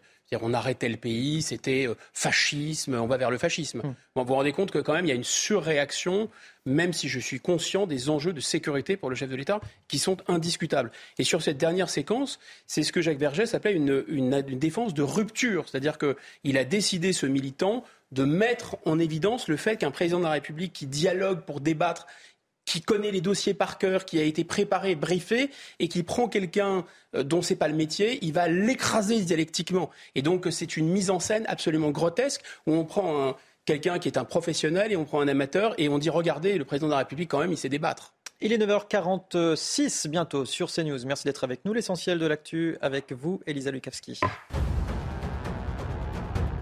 Un homme a été mis en examen euh, hier et placé euh, sous contrôle judiciaire dans le cadre de l'enquête hein, pour détention d'images à caractère pédopornographique visant l'humoriste Pierre Palmade.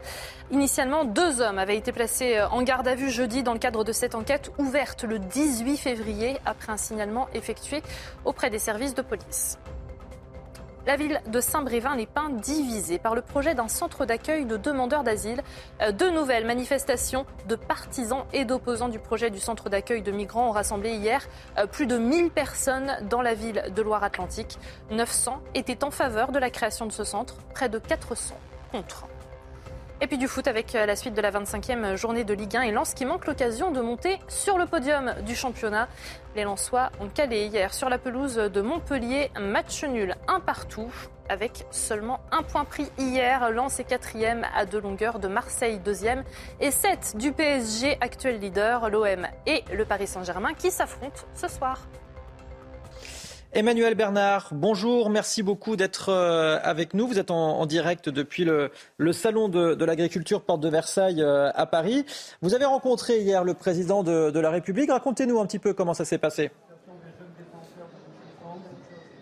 Donc bonjour. Euh, oui, en fait, en, Interbev et en tant que responsable de la, de la section euh, bovine d'Interbev, j'étais dans la délégation qui a rencontré le président de la République et avec euh, évidemment un, échange qui doit permettre normalement de, donner des perspectives à, à une filière qui aujourd'hui, comme vous le savez, comme vous l'avez suivi, a un problème de décapitalisation, c'est-à-dire de, de, diminution du cheptel et de perte de production de viande. Donc l'enjeu, il était vraiment d'échanger sur ces sujets là et sur les sujets euh, plus internationaux de, protection vis-à-vis d'échanges internationaux, notamment avec l'Amérique du Sud, au sujet du Mercosur. Quoi. Emmanuel Macron, vous l'avez trouvé euh, à l'écoute. Vous a-t-il euh, proposé certaines mesures?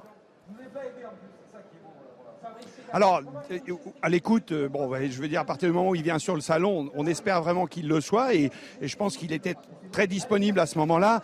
Euh, en réalité, il a réaffirmé qu'il était contre déjà l'enjeu de, de, cet accord avec l'Amérique du Sud parce qu'il n'y a aucun respect des normes environnementales euh, françaises et européennes. Donc euh, ça, c'est un point important.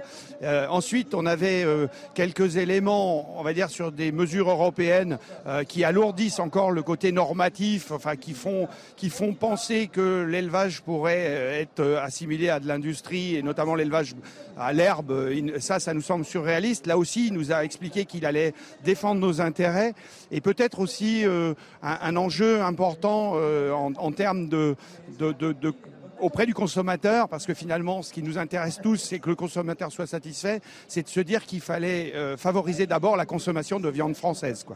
Merci beaucoup Emmanuel Bernard d'avoir été euh, avec nous ce matin dans votre matinale euh, week-end. Je vous souhaite un, bon salon de, l'agriculture. Claire Delorme, la France a vécu un épisode de sécheresse record cet hiver, 32 jours sans véritable pluie. C'est une première depuis les premiers relevés de Météo France en 1959. que, que se passe-t-il?